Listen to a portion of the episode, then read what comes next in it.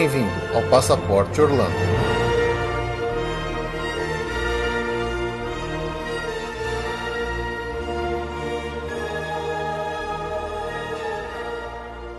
Hello, I'm Michael Eisner, head of the Walt Disney Company. In just a few moments, we're going to begin our Disney special. You know, I remember so clearly the first time I saw a Disney film. It was a sunny Tuesday in New York. No, no. No, no, it was a Thursday, Thursday. Maybe it was raining. Michael, guess who? Donald Duck. Fooled ya! oh, hi, Michael. Hi, Mickey, and I knew it was you all the time. Oh, sorry, Michael, but we have a screening to go to, remember? That's right. Look what time it is. Yeah, I know. We're going to be late if we don't hurry. Mickey and I are going to a screening. Why don't you folks come along? Hey, good idea. We're going to look at a swell show called The Best of Disney. Come on. Easy, big fella. Hey, Michael, wait for me.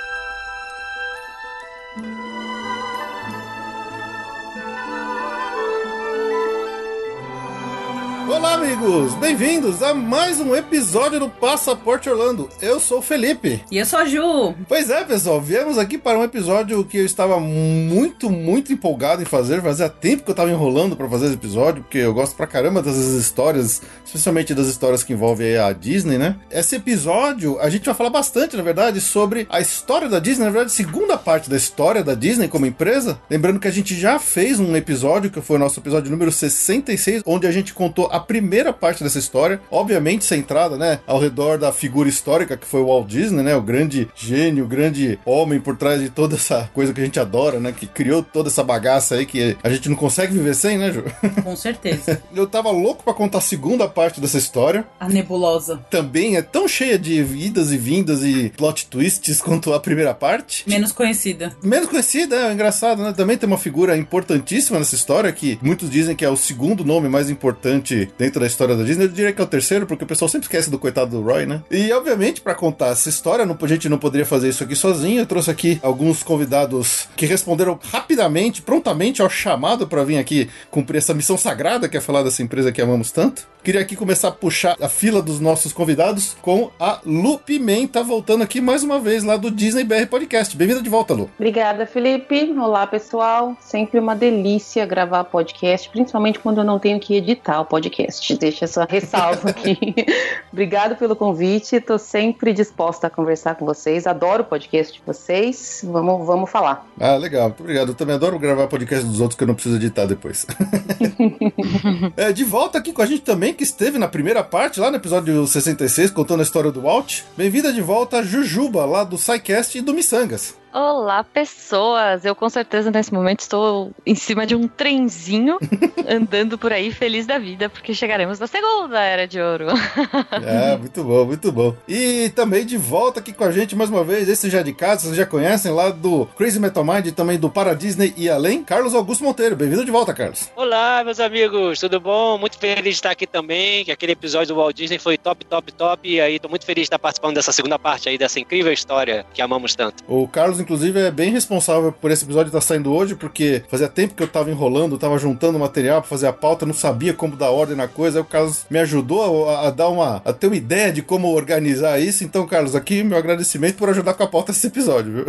Imagina, cara, foi um prazer dar essa pequena contribuição aí pra, pra essa história maravilhosa. Bom, é isso aí, pessoal. Então vamos lá pros recadinhos que a gente já volta com essa história incrível aí sobre essa empresa tão amada por todos nós.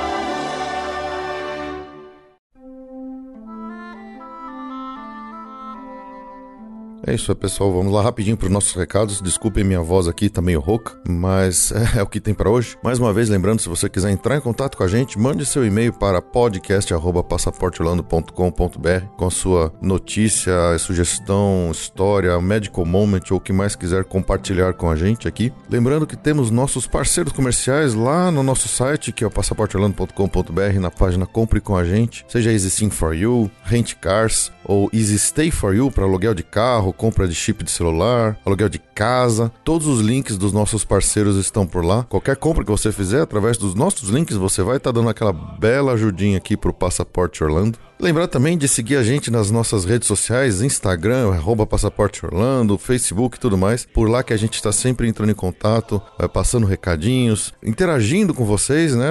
As mensagens que vocês mandam para nós a gente sempre responde. E sempre que tem algum tipo de cupom de desconto, alguma promoção desses nossos parceiros, a gente divulga por lá também. Então, para dar aquela boa ajuda aí para comprar seus serviços de viagem com um descontinho. E se você estiver procurando uma cotação de viagem, pode mandar seu e-mail aqui para a gente no contato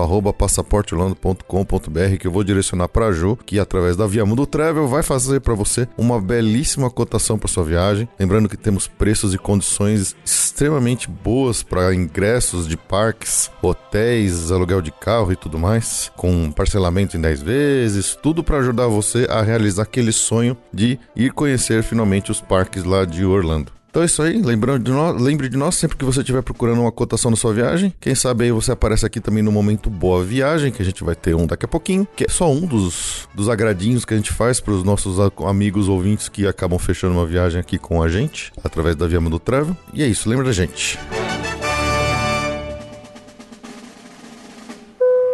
Atenção, senhores passageiros,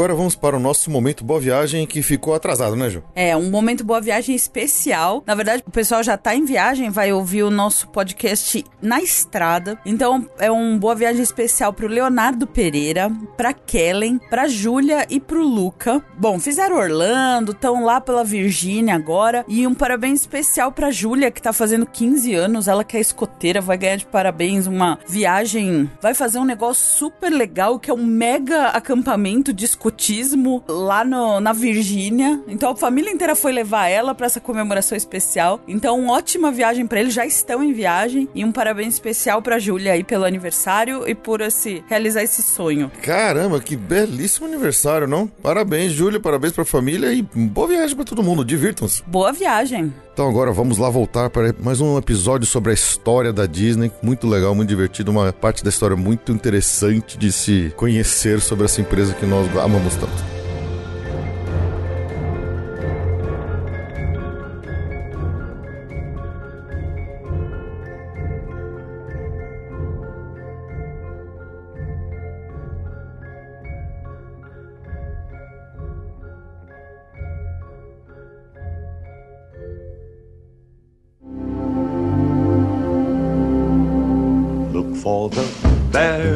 Necessities, the simple bare necessities. Forget about your worries and your strife. I mean bare necessities are Mother Nature's recipes that bring the bare necessities of life.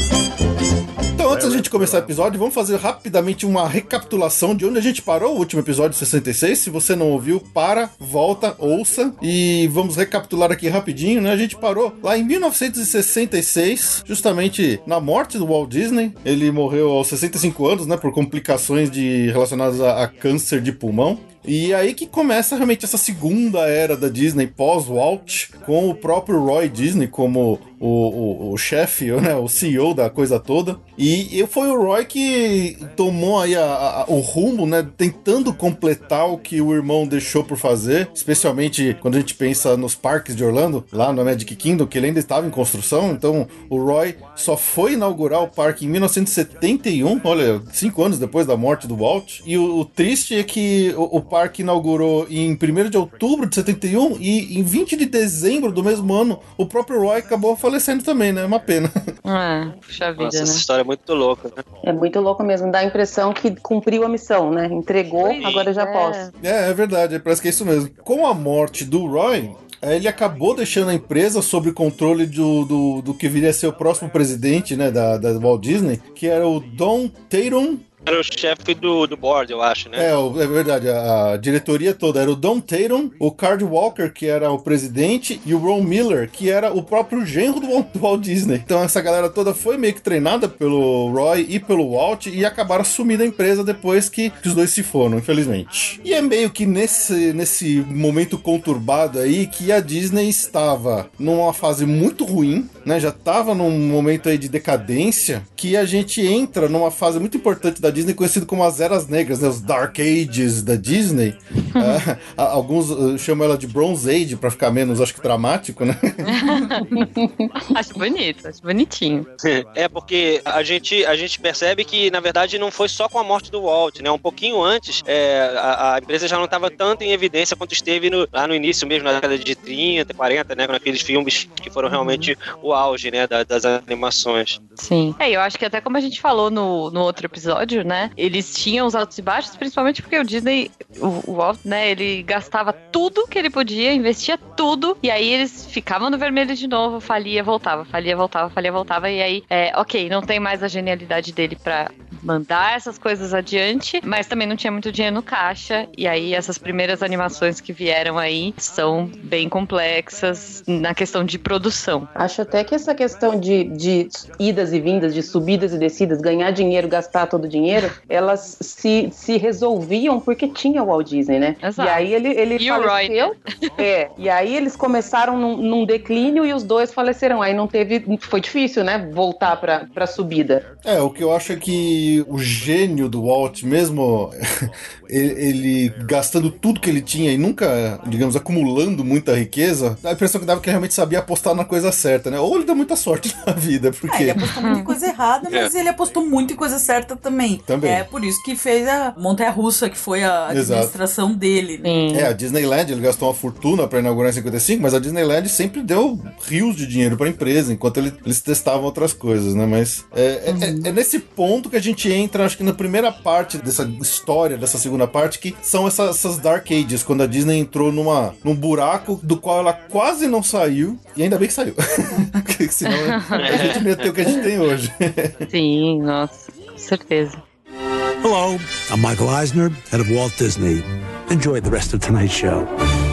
Período considerado para essas Dark Ages da, da, da Disney, é, muita gente diz que é de 1966 até 1988 ou 89. Esse pessoal que considera 66 é, marca justamente a data da morte do Walt como o começo das Dark Ages, mas eu achei um estudo bem interessante de um, de um cara que eu vou colocar na postagem desse episódio toda a bibliografia que eu utilizei, especialmente de vídeos de YouTube, como referência. Ele não coloca o início das, das Dark Ages em 1966, mas em 1961 Uhum. porque ele põe essa, esse marco como, na verdade, a começo da queda da qualidade das animações que a Disney estava produzindo. Sim. No outro episódio, a gente falou muito sobre o quanto o Disney ele revolucionou diversas técnicas de animação, né? A Jujuba, Uhum. que manja bastante disso, que já trabalhou com essa parte de animação, pode falar melhor que eu. Sim. Mas parece que foi nessa data que, eh, que o, com o lançamento do 101 Dálmatas, com uma técnica que eles chamam de xerografia, não sei se é isso mesmo, Jujuba, me corrija se eu estiver Aham. que derrubou muito a qualidade da animação. É, assim, o- que, o que a gente vê, eu gosto muito de 101 Dálmatas. Eu acho que foi uma coisa super ousada. Se você olhar, eles eles estavam vindo com uma coisa muito de multiplanos, né?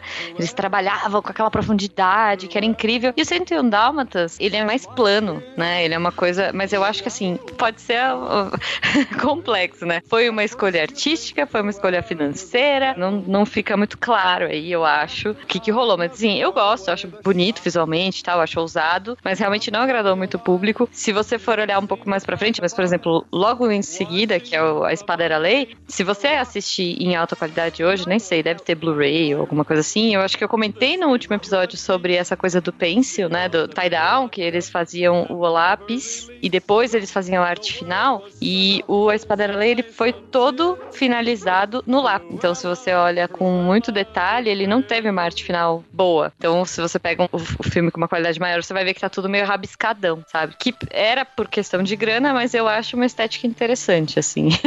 É legal a gente descobrir esses, esses porquês, né? Porque eu também sempre vi esse filme e eu acho muito bacana essa, esse tipo de, de, de animação. Eu adoro o Uhum. filme, a, a Espada Lei, inclusive. Mas realmente dá pra perceber e eu só fui descobrir isso praticamente agora. Na verdade, assim, eu já tinha lido alguma coisa e toda essa parte de mudanças da, da, da xerografia que foi por conta de corte de custo e tudo isso, já tinha lido alguma coisa. Mas se você não sabe, passa, né? Passa como Sim. se, se foi proposital e aquele era o estilo daquele desenho, né? Exato, a escolha estética, né? Uhum. 101 Dálmatas, eu acho, sinceramente, que foi uma escolha estética. Eu acho que, assim, claro que tinha a questão de custo, mas eu acho que eles estavam tentando criar uma coisa diferente, sabe? A Espada Era Lei, não. A Espada Era Lei, ela é bem mais tradicional na animação e você vai ver ali que só tá no lápis, que ela não tá arte finalizada, porque os caras não tinham grana pra, pra fazer isso. Não tinham grana pra contratar uma equipe pra fazer uma arte final. E, enfim, optaram por ir, ir por essa linguagem mais ousada, entre aspas. Talvez a, É. Mogli tenha um pouco. É, não sei se é questão de custo ou realmente questão de, questão de tempo de produção, porque parece que é uma técnica que permitia que o cara fizesse direto ali as cópias, direto ali no, no- no- nas células, né? Não precisava ficar passando depois pela, pela pintura. Então, é, é como você falou, né, Julia? É, faltou a finalização da arte ali. Então, essa técnica acho que permitia eles fazerem isso e, pum, era mais rápida a produção, né? É, a máquina tirava o tempo que se levava para reproduzir os traços do animador e pintava direto, né? E, e foi meio que uma industrialização, né, do, do trabalho do animador, né? Então, as animações puderam continuar sendo feitas numa frequência grande, mesmo que os, últimos, os filmes um pouco antes da- do uso dessa geografia não tivessem tido tanto, tanto lucro, né? Eles continuaram fazendo uma grande produção graças a essa tecnologia, mas aí a crítica é que isso tirou um pouco do charme, né, dos filmes. Sim. E reaproveitar, né? Se você vê a quantidade de coisa reaproveitada que tinha, Uhum. Putz, Robin Hood, que veio lá em 73, tem cenas que são da Bela Adormecida, se não Branca me de engano. Neve. Branca, de, Branca de neve. Neve. Isso, Uhum. da Branca de Neve. E na Bela Adormecida também tem animações que são reutilizadas mais pra frente. Que aí eu vou Uhum. ficar devendo pra vocês qual foi a, a cena. Mas sim, eles reaproveitaram muita coisa. Já tava pronto, só trocava o traço ali, né? É tudo floresta, né? Acho que no Mogli tem cena que também foi reaproveitada depois, né? Tem, Tem é. muita coisa desse tipo. Muita coisa. E, e aquela treta que a gente falou do- no primeiro episódio de desenhar por cima de um vídeo, né? Que isso também teve na Branca de Neve, apesar do Disney bater o pé e falar que não até o fim. teve. E essa cena, inclusive, foi reaproveitada depois. Mais pra frente, no Robin Hood, é. É, e o custo dessas animações da época de ouro, da primeira época de ouro também era muito alto, né? É, há quem diga que a, a Bela Adormecida foi muito caro e isso podia ter acabado com as animações da Disney, de tanto dinheiro que eles tinham gasto nesses filmes que foram clássicos, né? Uhum. Então, é, dizem que também é, o uso dessa tecnologia, das xerografias, também não foi tão nocivo assim, porque pelo menos permitiu que as animações continuassem. Uhum. Bom, só pra gente situar, já que a gente falou bastante dessas animações, né? Quais foram os filmes que. As animações, né? Vamos focar mais nas, nas animações que foram lançados pela Disney durante essa época. Então, em 61 tem o 101 Dálmatas, em 63 tem o Espada Era Lei, em 67 o Mogli, em 70 Aristogatas, em 73 Robin Hood, em 77 tem o Ursinho Pooh e também Bernardo e Bianca. Adoro. É. Adoro Bernardinho. E se você é, e realmente, se você lembrar de todos esses desenhos, todos eles têm o mesmo estilo, né? Que, é que, que o Júlio falou, aquela animação chapada, meio rabiscada, meio mal acabada. Todos eles têm a mesma cara, né? Uhum. E os caras foram produzindo, acho que a toque de caixa, essas, essas animações pra tentar não gastar muito dinheiro. Sim. É, É. e você olhar pra lista assim, dar uma passada de olhos, você, né, você sente falta daqueles clássicos da primeira leva, né? Não, São filmes legais, mas Bom, e como é que tava a empresa também nessa época? A gente falou bastante de animação, mas o que mais que tava rolando por ali? Em 1977, o Roy E. Disney, que era o filho do Roy O. Disney, o irmão do Walt, ele renuncia à companhia por causa de diferenças criativas. Em 1979, um cara chamado Don Bluth. Esse cara é muito importante nesse momento da história. Uhum. Até hoje, né? Até hoje, né? É verdade.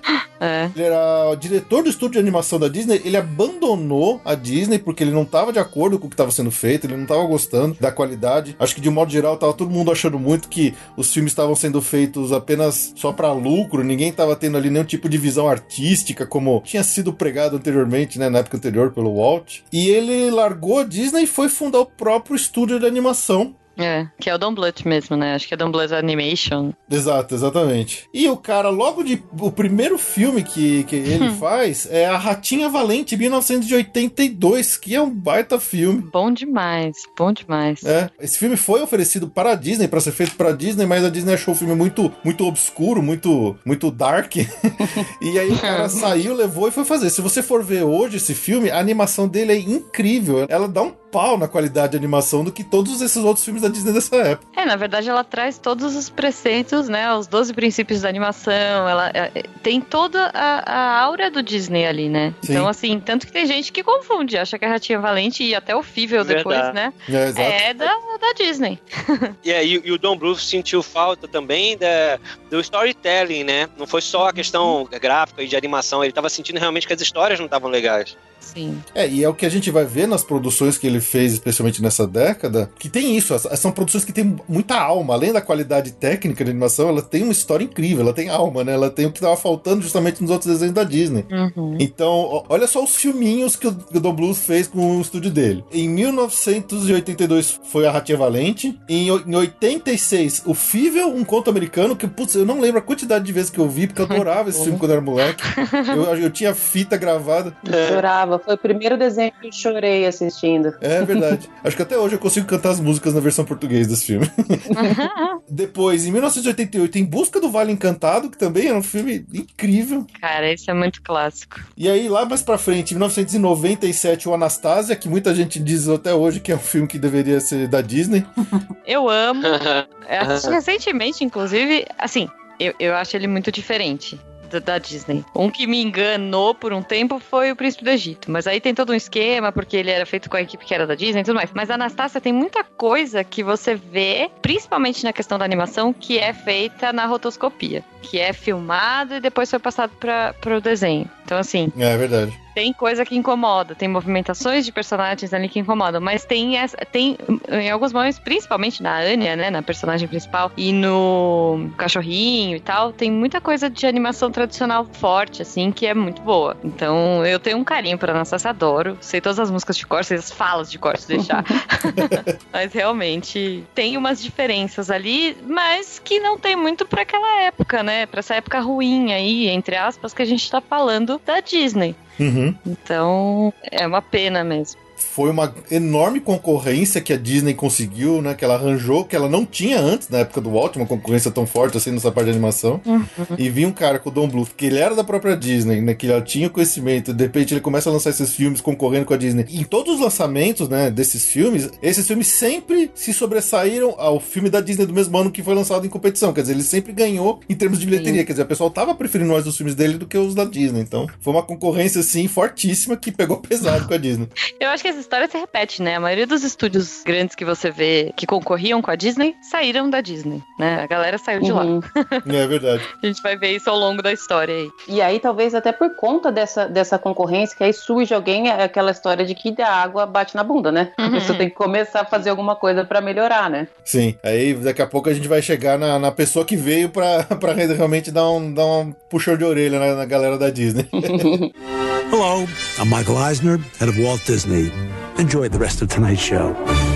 Bom, continuando olhando a história aqui, o que mais estava acontecendo nessa época que também estava drenando os cofres da Disney de uma forma absurda, assim? O Epcot, lembra-se do Epcot lá no em Orlando, ainda como Epcot Center, ele abriu em 1982. E no ano seguinte, 1983, abriu a Tokyo Disneyland. E as obras da Euro Disney também começaram no mesmo ano, que só iria abrir lá pra frente em 1992. Então, quer dizer, a Disney tava despejando dinheiro nesses parques. A gente sabe que o Epcot foi uma obra que saiu muito mais caro do que eles tinham previsto originalmente. Eles gastaram Uhum. muito mais dinheiro do que o originalmente previsto. Sim. Tokyo Disneyland também foi uma fortuna. A, a Euro Disney, eles estavam construindo, também gastaram uma grana lá e deu zero retorno de início. Então, quer dizer, a Disney tava perdendo muito dinheiro nesse começo aí, nessa época aí, por causa dos parques. Não tava tendo retorno ainda que viria a ter mais pra frente. Uhum. E aí foi nessa época, foi mais ou menos nessa época, em 83, que os acionistas da Disney quase que fizeram um hostile corporate takeover.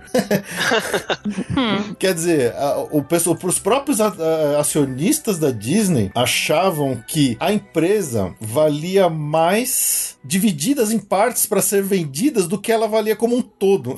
Ai, meu coração.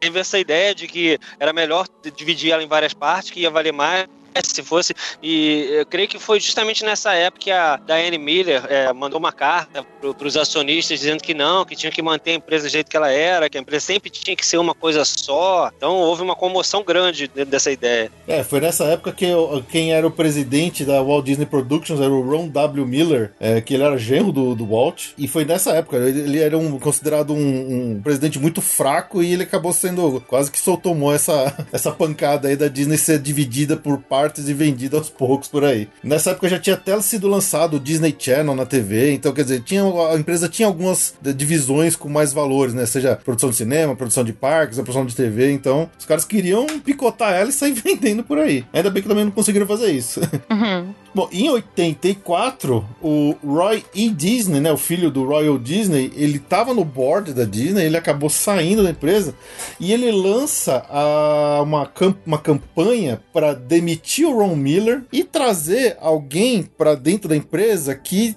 teria um, um foco maior em tentar salvar a empresa de tudo que tá acontecendo. E aí que entra o nossa figura principal de hoje, que é o Michael Eisner, que entrou como, como CEO, como presidente da Disney em 1984. E ele traz junto com ele o Frank Wells e o Jeffrey Katzenberger. Essa foi a trio, trio de ouro aí que entrou em 1984 para tentar mudar todo esse, esse quadro que a gente falou até agora de pura decadência da Disney Uhum. Que coincidiu também com o lançamento em 1985 do filme Caldeirão Negro, que muitos consideram como assim o fundo do poço. Aquilo lá a Disney realmente atingiu o rock bottom. Coitado. É até engraçado pensar que eles não fizeram a, a, a Ratinha Valente por achar que era Dark e aí depois lançaram este filme, né? pois é, exatamente. Esse filme ele é E tão coitado- pesado que um dos de- desses novos que entraram, o Jeffrey Katzenberg, ele pediu pra cortar algumas cenas porque ele não queria estar ligado a um, a um filme tão pesado quanto esse. que louco, né? Nossa. E o pobre do Michael Eisner, mas já deu de cara com aquele que foi o filme realmente fundo do poço da Disney. Mas é bom, né? Porque de lá só melhora. É.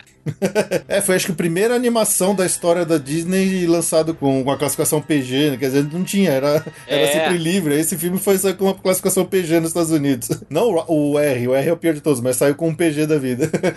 E foi um filme E caríssimo, época- porque eles começaram a fazer vários testes de, de mudar a animação e tal, gastaram um monte e não recuperaram quase nada, né, do que foi investido nesse filme. Uhum. Pois é. É, porque é, quando a gente pensa em mudar coisas, é, até hoje é assim, né? A gente tem facilidades para algumas coisas, principalmente na, na produção 3D, vai, você fala assim, ah, eu queria que a camisa dele fosse azul, não gosto tanto de amarela, sei lá, qualquer coisa assim. Hoje você ainda, entre aspas, é mais fácil de mudar, porque você vai lá e muda a cor. Mas na época, imagina, todas as frames estavam pintados já, tava tudo colorido, tava tudo feito, e, e assim, refazer, um, ajustar uma coisinha numa animação dessas era fazer do zero, né? Você não tinha o modelo, como por exemplo, sei lá, você tem Toy Story 1, 2, 3, 4. Por mais que a animação seja diferente, por mais que os modelos tenham um upgrade de textura e tudo mais, os modelos estão ali. Você tem alguma coisa pra começar. Nessa época, não. Você fala assim, ah, não gosto muito do cabelo do personagem. Ferrou. Você não vai apagar o cabelo e fazer de novo. Você vai desenhar tudo de novo. Vai animar tudo de novo. Você pode reaproveitar as animações, assim, tipo, colocar ali numa, numa mesa de luz e copiar o movimento. Mas você vai redesenhar, né? Então todo o material vai embora. é bem complexo mesmo, assim. Algumas É. coisas interessantes que eu li desse, desse filme. Ele passou por cinco diretores antes dele começar a ser efetivamente feito. Nossa. Então só aí já, já foi um tempão, não só de tempo, mas de dinheiro mesmo, de investimento. Uhum, Foi produção, um, né? É, foi o vilão mais dark, mais pesado de toda a história da Disney que, que surgiu nesse filme. E ele gastou, eu tinha falado que ele gastou um monte, foram 44 milhões de dólares para fazer a produção inteira e não recuperou 20 milhões. Caramba. Então é, um, é um, um prejuízo de que talvez acho que eles nem tinham esse dinheiro, né? Porque já não estava numa fase muito boa. Eles estavam fazendo filme para se manter, né? Os filmes estavam Hum. não estavam indo bem, mas estava indo, estava brincando naquele no, no seguro. E aí resolveram fazer um, um filme totalmente diferente, testando técnicas de, de animação diferente. Foi até o- no- nesse primeiro filme que começou a ser usada na computação em filme e, e aí não tem retorno nenhum. Então é, foi, foi bem foi bem caldeirão negro mesmo esse. É, Nome perfeito. ele quase matou a divisão de animação da Disney. Imagina, destruir tudo que foi feito antes. Nossa, exato. Bom, e é nesse quadro que tá a Disney, né? Torrando dinheiro em parque, torrando dinheiro em animação que não tá dando retorno nenhum, que entram essas nossas figuras, que são o Michael Eisner, o Jeffrey Katzenberger e o Frank Wells. Hello, I'm Michael Eisner, head of Walt Disney. Enjoy the rest of tonight's show. Agora, acho que a gente pode fazer uma pausinha pra explicar quem diabos são esses caras e por que diabos eles foram tão importantes, escolhidos nesse momento para serem trazidos para dentro da Disney. Bom, Michael Eisner, ele é um cara nascido em, em 7 de março de 41 em Nova York. Ele veio de uma família rica, né? Frequentava bastante teatro, lia muita coisa, então quer dizer, ele era um cara culto desde pequeno. E ele até chegou a se arriscar em teatro e tal, mas ele decidiu que não queria mais ser ator e começou a escrever suas próprias peças. Foi quando ele entrou para começar a trabalhar já na TV por um breve momento, já meio acho que como estagiário lá buscando café mesmo pra galera na, na NBC e na CBS. Na ABC, ele chegou até vice-presidente de programação e desenvolvimento. E lá em 1976, quando ele foi para Paramount e se tornou o CEO da, da, da empresa, que estava extremamente mal das pernas, estava bem mal, e, e em cerca de mais ou menos dois anos, ele conseguiu transformar é, completamente a Paramount em uma outra empresa que só dava prejuízo para uma que dava lucro, com es- filmes de muito sucesso e tal, como por exemplo, Embalo Sábado à Noite, Grease, a franquia de Star Trek, o Indiana Jones, né, Os Caçadores da Arca Perdida, Hum. Flashdance, Tira da Pesada, Footloose, quer dizer, o cara, em frente à Paramount, ele lançou esse monte de sucesso que até hoje é considerado clássico aí, né? Pois é, nossa, adoro.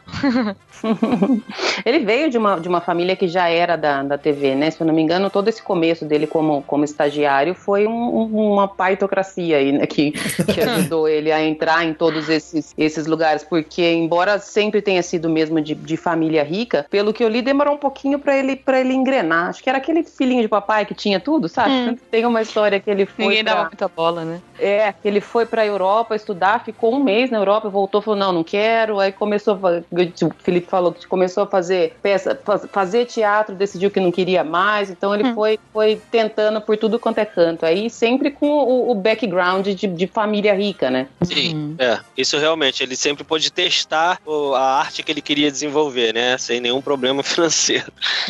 Aí é bom, né, gente? É, o- E, bom, em 1984, né, depois de quatro anos à frente da Paramount, que ele conseguiu tirar a Paramount do fundo do poço e deixá-la em primeiro lugar dos estúdios em termos de produção de cinema, ele foi chamado lá pra Disney pra tentar fazer a mesma coisa que ele fez na Paramount, repetir o mesmo, o mesmo caso de sucesso que ele na, na própria Disney. Poxa, é, assim, já, já adiantando um pouco o, o- o assunto, ele conseguiu trazer a empresa Disney de uma empresa que trazia mais ou menos 2 bilhões de renda anual para aproximadamente 25 bilhões. Então, quer dizer, acho que ele, acho que ele teve um pouco de sucesso. Pouquinho, né? Um pouquinho. Pois. Conseguiu, o que, o que contrataram ele pra fazer, ele conseguiu fazer, né? É, pois é. O Michael Eisner é interessante, ele, ele é uma figura muito polêmica. É, A gente. Nesse episódio a gente vai falar bastante dele, mas se vocês que acompanham a gente ou lembram de outros episódios que a gente falou de coisas mais históricas da- dos parques da Disney, de atração, né, coisas que foram tentadas ser feitas, ele, ele sempre tem um- uma pitadinha pitadinha de polêmica nas coisas que ele faz. Então, ele é uma figura muito, muito dúbia. Tem gente que adora louvar ele como tendo sido grande salvador da Disney, que de fato foi, mas também critica muito pelas, pelos riscos, pelo excesso de business que ele trouxe para dentro da empresa, às vezes deixando um pouco de lado a parte mais lúdica, mais mágica que a Disney sempre representou. Então, acho que ele tem esses, esses dois lados da moeda é, embutidos aí na, na história e no, no caráter do Michael Eisner. É, eu acho, acho interessante uma comparação que eu vi com o Bob Iger, né, o sucessor dele, de que o, o Bob Iger é o cara do home run, né? Que ele vai, ele vê a meta lá, ele sai correndo, vai lá e executa. Mas a época do Michael Eisner, como ele pegou a empresa mais assim, né, numa época mais difícil, ele teve que arriscar mesmo, né? Então, é, né, ele teve que pensar grande. As reuniões de brainstorm eram muito loucas, assim, cada um falava qualquer ideia que vinha para a cabeça e muitas vezes ele embarcava naquilo. Então, é claro que uma pessoa que é, tem um estilo desses vai errar também, né? Não vai ser só sucesso. Então, acho que é por isso também que ele tem essa coisa meio dúbia. É, não dá pra agradar todo mundo, né? Quem de nós aqui nunca recebeu um hate Isso. mail, na é verdade? É bem por aí mesmo. Eu acho, eu acho legal da história dele que ele, ele meio que. Eu, eu sempre fico com a impressão em diversas entrevistas que eu vi dele, quando ele era, quando ele saiu da Disney e tudo. Eu acho que subiu um pouco a cabeça dele, tudo isso. A impressão que eu tenho é, é essa, porque ele se colocou muito à frente da empresa como a, a cara da empresa mesmo, né? Era o Mickey e ele. Tudo que aparecia tava os dois. Ele, ele fazia muita questão de, de se colocar como a pessoa é, que, que fez tudo aquilo pela Disney, de se vangloriar um pouco por ter tirado a, a, Disney de uma fase ruim, né? E aí talvez mais pra frente, já na, na carreira dele na Disney, talvez tudo isso tenha justamente sido o problema, né? Por ter achado que toda aquela fase maravilhosa de, de subida que ele fez com a Disney ia durar pra sempre, né? É, eu acho que no começo ele foi mais humildão, mas realmente ao longo do, do, do tempo isso acho que foi subindo a cabeça dele mesmo, né? Tanto é que, se eu não me engano, o, aquele programa de TV que o Walt apresentava, que era, eu acho que o Walt Disney Presents, Só corrigindo, o nome do show era Magical World of Disney. Quando o Michael Eisner foi trazido pra empresa, ele que foi escolhido como cara, olha, você vai apresentar esse programa na TV, você vai ser a cara da Disney na TV. Ele, realmente, ele veio pra substituir o, o ícone do Walt Disney, que até então, acho que, não sei se depois da morte do Walt, alguém assumiu esse papel na TV como sendo o cara que vai lá e apresenta as novidades, as atrações. O Mickey, né?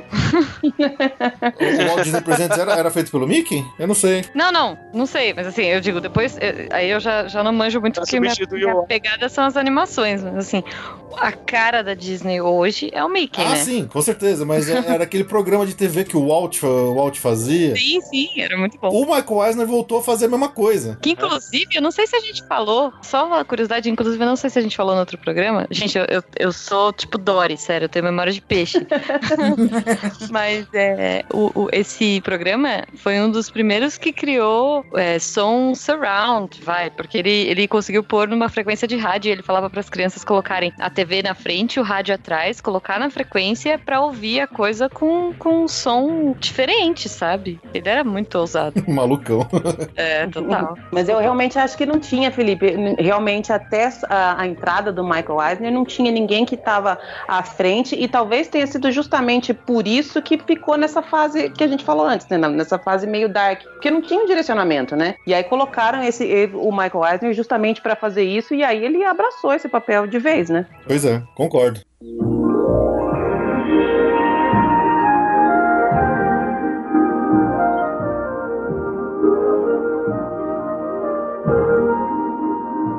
I'm here with Mickey Mouse in a huge 10 story high hot air balloon in the shape of Mickey's head. It's officially known as Air Force One. Air Force One. Hello, I'm Michael Eisner, head of the Walt Disney Company. Mickey thought this would be the perfect place to introduce tonight's Disney animated classic, Dumbo. That's right, Michael. We're going up to meet Dumbo. What do you mean we're going up to meet Dumbo? Well, he's flying over the studio, and we're going to meet him in the wild blue yonder. Oh, wait a second, Mickey. I have a family, I've got children, I've got responsibilities. Ah, Michael, don't be a wimp. This is perfectly safe. Uh, and where are the parachutes? Michael, relax. You're gonna love it. Uh, enjoy tonight's feature. I'll try to be brave. So long. oh, boy, this is gonna be fun. Dumbo. E aí, neste momento que a gente pode começar a entrar já na famosa renascença da Disney, Ah. um outro período de glória aí pra, pra empresa. Ah, Maravilhoso. que veio justamente dos frutos, né, dessa da entrada do, do Michael Eisner, do Jeff Katzenberger e do Frank Wells frente à Disney, tendo em vista a, a, a concorrência que eles estavam tendo com o Don Bluth, que estava arregaçando com a Disney em termos de qualidade de, de bilheteria de animação. A Disney acho que começou a ser comandada por um trio muito balanceado, né, no sentido de que o Michael Eisner era aquela mente mais criativa, mais maluca. O Frank Wells, ele era o considerado um cara muito muito severo, muito tirano na hora de comandar a empresa, de comandar os artistas. Ele que ficou frente aos estudos de animação e acho que ele até chegou a dar uma bronca, um, um castigo pros, pros artistas. Ele tirou os caras lá de- do estúdio de Burbank e mandou ele lá pra um outro lugar, né, Carlos? É, pô, ele estava com muita mordomia ali em Burbank e botou eles pra Glendale, num lugar nada glamuroso, assim. Num, num galpãozão mesmo, né? Tipo, É. tipo fábrica, né?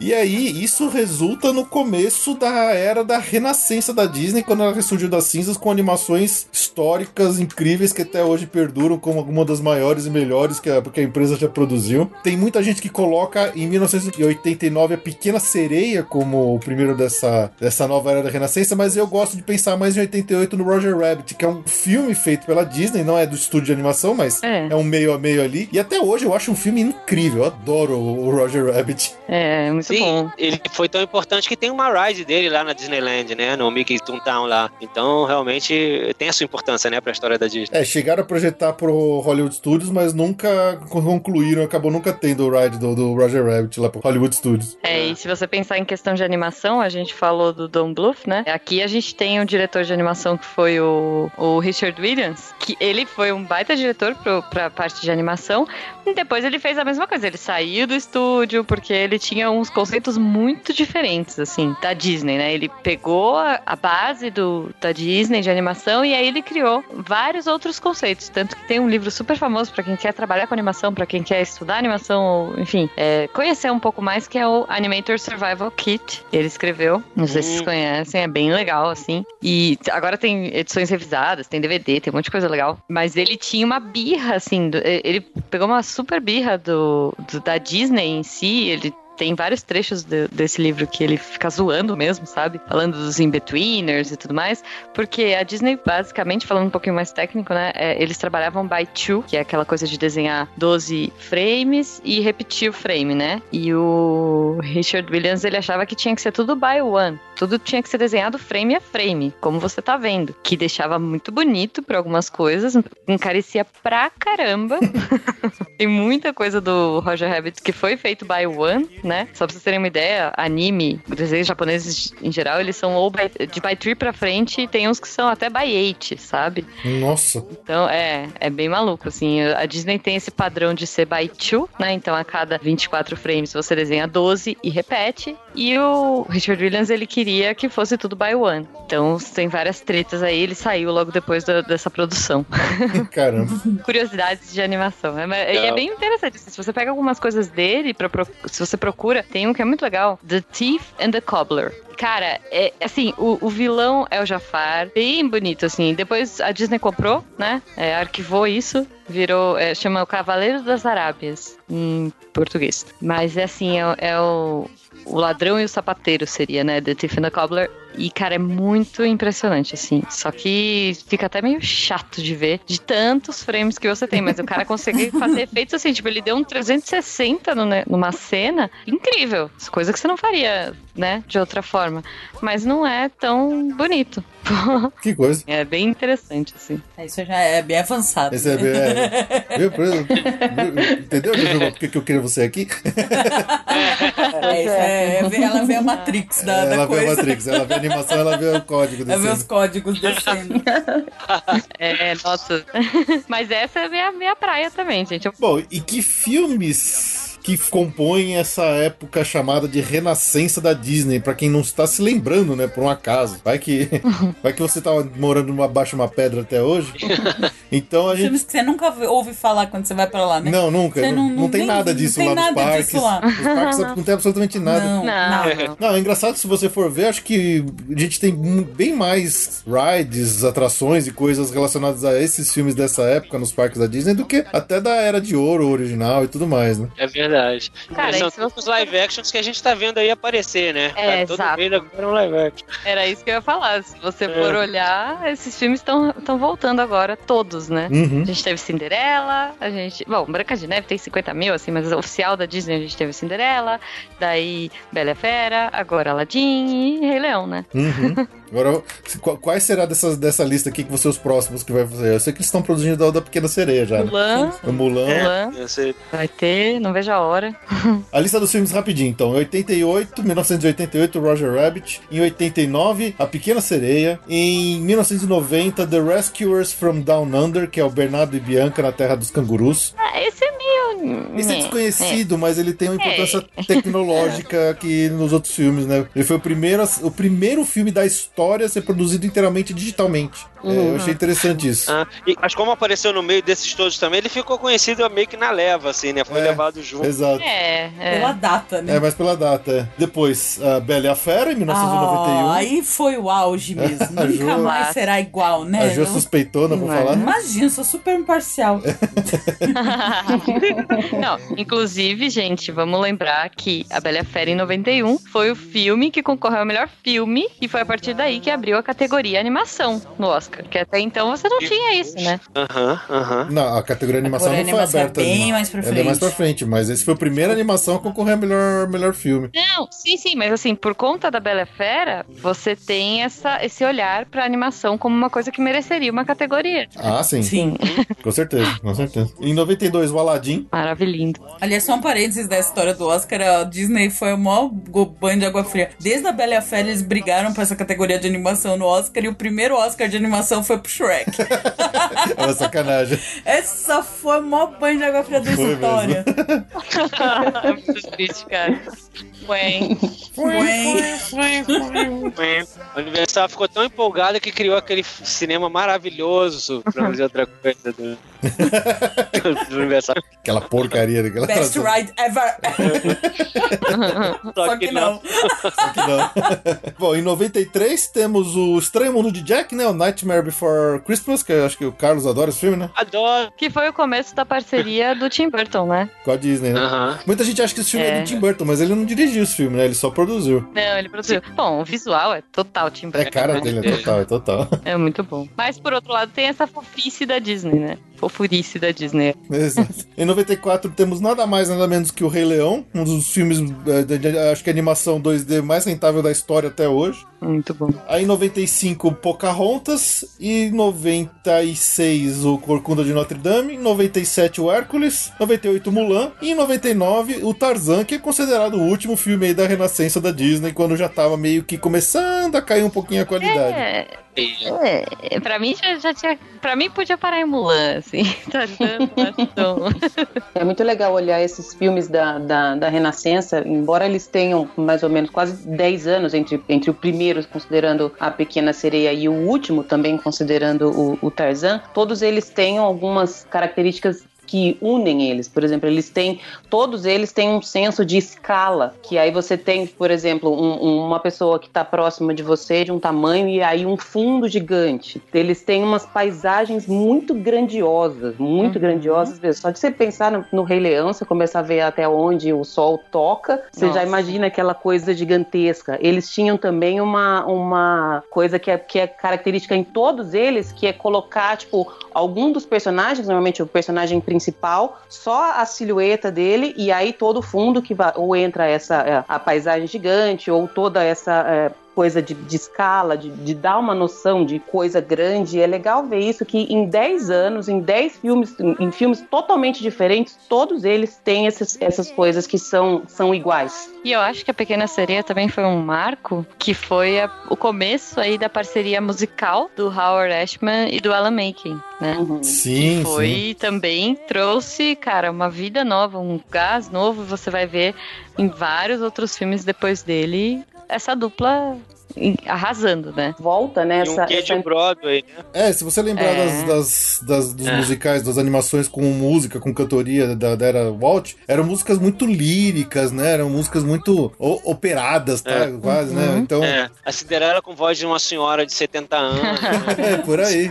Sim. Aí se você muda para um estilo mais Broadway, que fica mais palpável, mais fácil das pessoas saírem cantarolando do cinema, e, e sem contar que as composições, a gente até já fez aqui um, um Orlando Hits em homenagem ao Alan Menken, Demais. Sim. Porque as composições deles são incríveis. Pega esses filmes que ele fez. Olha, de- desses aqui que eu me lembro de cabeça, os que são composição dele: é Pequena Sereia, Bela e a Fera, o Aladdin, Pocahontas, o Corcunda de Notre Dame, o Hércules. Uhum. Todos esses filmes são do Alan Menken e o Howard Ashman, ele, ele era o letrista, né? Ele era o, escritor das músicas. Uhum. E enquanto o, o Alan Menken era o compositor, mas ele, ele acabou morrendo cedo. Depois o Alan Menken meio que continuou sozinho. Mas, Sim. cara, são músicas inesquecíveis e eternas. Sim, cara, até hoje, né? A gente tem enrolados aí.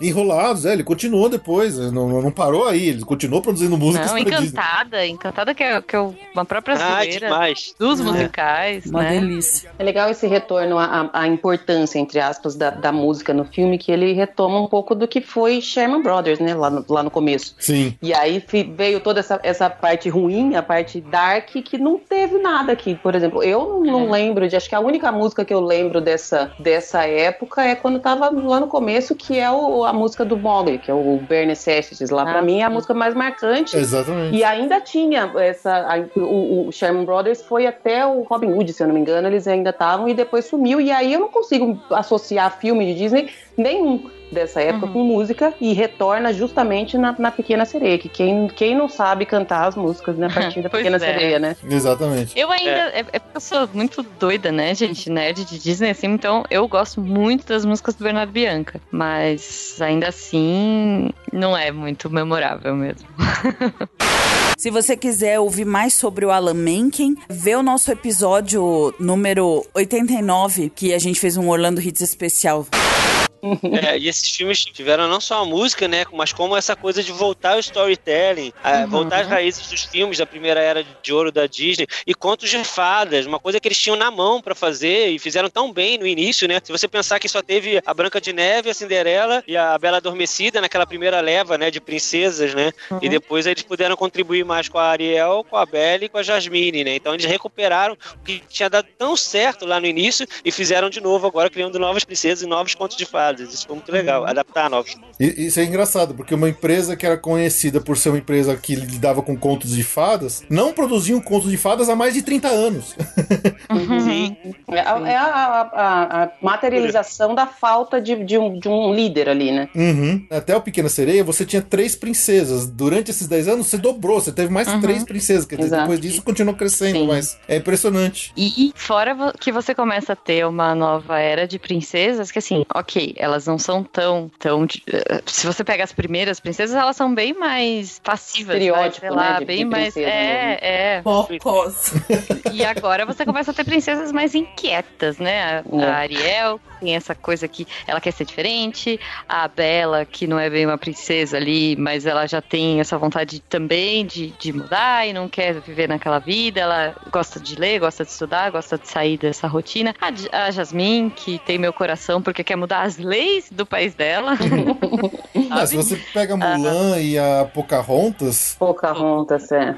Dentro de, do que a gente tem hoje aí de empoderamento, tudo quanto é esse filme hoje que lida muito com essa parte de, eh, de empoderamento feminino, é- é, nessa época não se falava absolutamente nada disso, mas, porra, Poca, Po- Pocahontas é um filme que a princesa não termina com, o- com É o o primeiro filme, né? Né? Sim. Ela não termina com ele. Mulan também, é, pô, Sim, Mulan, gente. Mulan é maravilhoso. É.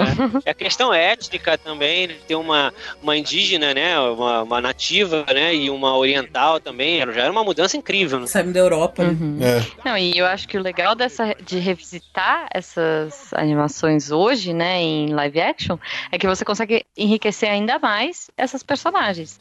É, essas princesas meio que criaram o termo empoderamento, né? Que acho que nessa época nem existia. Não, né? não ninguém tinha. se falou, ninguém falava nesse termo. E agora é, é justamente como a Jujuba falou, é revisitar e aí sim tomar posse desse, desse, desse empoderamento que elas já criaram lá atrás, né? Bom, inclusive tem aquela vinhetinha maravilhosa que eu acho que saiu no Disney Channel e no, no, no SPT também, que é o das princesas, né? Era bonito, é, eu gostei. Putz, Ah, é Sou Princesa, Sou Real. É muito bom. Ah, sim, verdade. sim, sim, sim. É. Eu vou Não, e tem a aparição delas todas juntas no Wreck-It Ralph também, que é bem maneiro. Maravilhoso. Mas essa Ah, cena é muito legal. Muito É bom. engraçado, essa cena é muito engraçada. Mas uma outra coisa que eu acho legal de, de notar também nessa era, né, é perceber como a quantidade de Você vê que um ano atrás do outro tem um filme. Uhum. Que isso é o dedo do Frank Wells, que ele é o cara que, meu, pressionava o, o estúdio a ficar fazendo, produzindo e lançar um filme atrás do outro. Mostra mais uma vez a, a visão mercadológica, a visão de business que esses trio de, de presidentes aí trouxe pra Disney pra, ok, vamos fazer filme? Então vamos fazer filme todo ano. Uhum. Tem um, um documentário que fala justamente dessa época, que os, os funcionários dessa época sofreram demais. Que eles trabalhavam coisa de 18, 20 horas por dia e, e se não quer, sai que tem quem queira. Era bem assim, esse, que, diz que não era, não era incomum você ver funcionário chorando, funcionário desmaiando, mas eles trabalhavam fa- como escravos mesmo. E aí foi o que, o que deu esses- esse monte de filme, né? E o, o retorno, né? Começa a dar retorno, você tem dinheiro pra fazer o próximo em menos tempo, né? Exato. A empresa voltou a investir em técnicas de animação. Enquanto a gente falou que na Dark Ages eles tinham investido em uma, te- uma tecnologia mais barata e mais simples, que era mais feia, Sim. foi nessa época que eles começaram a criar o tal do CAPS, né? Que é o Computer Animated Post-Production System. Quer dizer, eles começaram a fazer a- as animações no computador, que barateou e de mais qualidade. Então, a- as primeiras cenas que, como a, a animação já era feita digitalmente ali, elas poderiam ser misturadas com modelos 3D. Então, as cenas, por exemplo, do, da estouro da boiada lá do Rei Leão, Ele é a cena do baile da Bela Fera. E, e, cara, Be Your Guest também, né? Aquela cena do, dos pratinhos e tu- aquilo tudo foi é, duplicado digitalmente. Imagina animar aquilo. Uhum. Seria um inferno. Então aquilo abriu a porteira pro, pros filmes digitais, pros filmes em, em computação, né? Sim. Aladdin tem um plano enorme, né? Que é a saída da, da caverna. Aquele plano foi todo produzido também em 3D. O cenário, né? Tem muita coisa legal, assim, muita coisa interessante rolando. O Corcunda, se não me engano, também teve, teve bastante coisa. A catedral, na hora que ele tava na frente ali, aquela catedral, aqueles planos em rotação 3D nele, é muito legal. Sim, sim. É muito bom. O artbook do, do Corcunda é lindo, aliás. Se alguém achar aí, ó, me avisa, porque eu tô louca atrás dele e não tem mais pra vender. Hello, I'm Michael Eisner, head of Walt Disney. Enjoy the rest of tonight's show.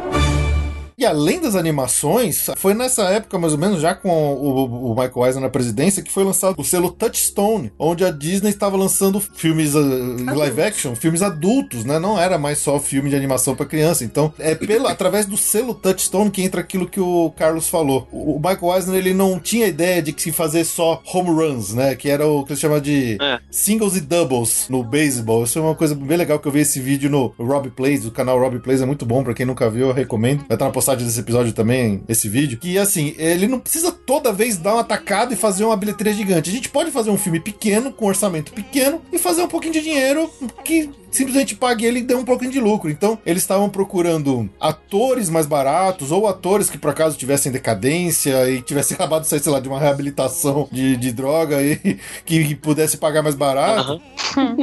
É. Ou que fossem da TV jogando para pro cinema, né? Como nos Três Solteirões e o Bebê, tinha o Ted Danson, né? Que era do Tears. E aí quando você falou do, do reabilitação, o Robbie Williams, né? Que fez Bom Dia Vietnã. Então, e a Beth Midler, que tinha passado por um fracasso grande. Então o Richard Dreyfuss também estava meio em decadência. Então ele pegou atores muito bons, mas que não estavam tão valorizados. Então eles podiam pagar um cachê um pouco menor para poder fazer uns filmes legais com bons atores, né? Sim, sim. Então, enquanto eles estavam enchendo os cofres de dinheiro com as grandes animações, eles também estavam ganhando dinheiro com os pequenos filmes. Então, esses que o Carlos falou é Bom Dia Vietnã, Querido Encolher as Crianças, Jamaica Abaixo de Zero, Três Solteirões e um Bebê, Mudança de Hábito, Sociedade dos Poetas Mortos, são todos filmes da Touchstone, né? Lançados das, pela Touchstone, que é da Disney, que trouxeram muito dinheiro pra empresa, assim, gastando pouco, mas trazendo um grande lucro. Então, quer dizer. É limpinho, né? É, exato. Esse é um limpinho, É, né? ele não mirou só nas grandes animações, nos grandes eventos, ele mirou nos pequenos também. Foi assim que é, eles conseguiram ir equilibrando o caixa e trazendo de volta e trazendo dinheiro pra empresa pra poder investir mais, né? Acho que foi nessa época também que teve aquela coisa de aproveitar todo o catálogo que a Disney já tinha e investir nas fitas de videocassete para as pessoas reverem, reverem, reverem. Nossa, exige a fita selada. É. A, a- a fita verde? A fita É, verde. cara. Nossa, eu tinha muitas dessas em casa. Eu não sei se vocês lembram, mas tinha umas propagandas tipo do- da pousada do Sandy no, no Paraty, assim, cara. Isso é muito, muito Caramba. minha infância. que louco. E foi meio que o precursor da Netflix, assim, né? Digamos, reaproveitar filmes antigos pra levar pra galera assistir várias, várias e várias vezes. Uhum. Foi interessante isso. Numa dessas, eu acho que, que a Branca de Neve foi um dos filmes. Nessas de, de lançar VHS, a Branca de Neve foi um dos que mais vendeu em todos os tempos de VHS. Que já era velho, já não estava mais na época dele, mas ele conseguiu voltar e, e- e pegar mais dinheiro daquele É. filme. Que, que, porque antes não tinha como, né? Você assistia uma vez, não tinha como assistir de novo. É. Porque você pensa que só na época do DVD que, é- que realmente começou esse, esse absurdo de as galera comprar filme pra caramba pra ter em casa. Até então ninguém comprava muito filme pra ter em casa em VHS. Você no máximo gravava o que tava passando na TV ali. Uhum. Mas as da Disney. Mas as fitinhas verdes da Disney todo mundo tinha, todo mundo comprava. É. E tinha umas coisas de, de- Eles vendiam um pouco. E aí falava, nunca mais você vai conseguir vender. Por isso que criou É. aquela, aquela história de, de The Vault, né? Que é o, o cofre da Disney. Então, assim,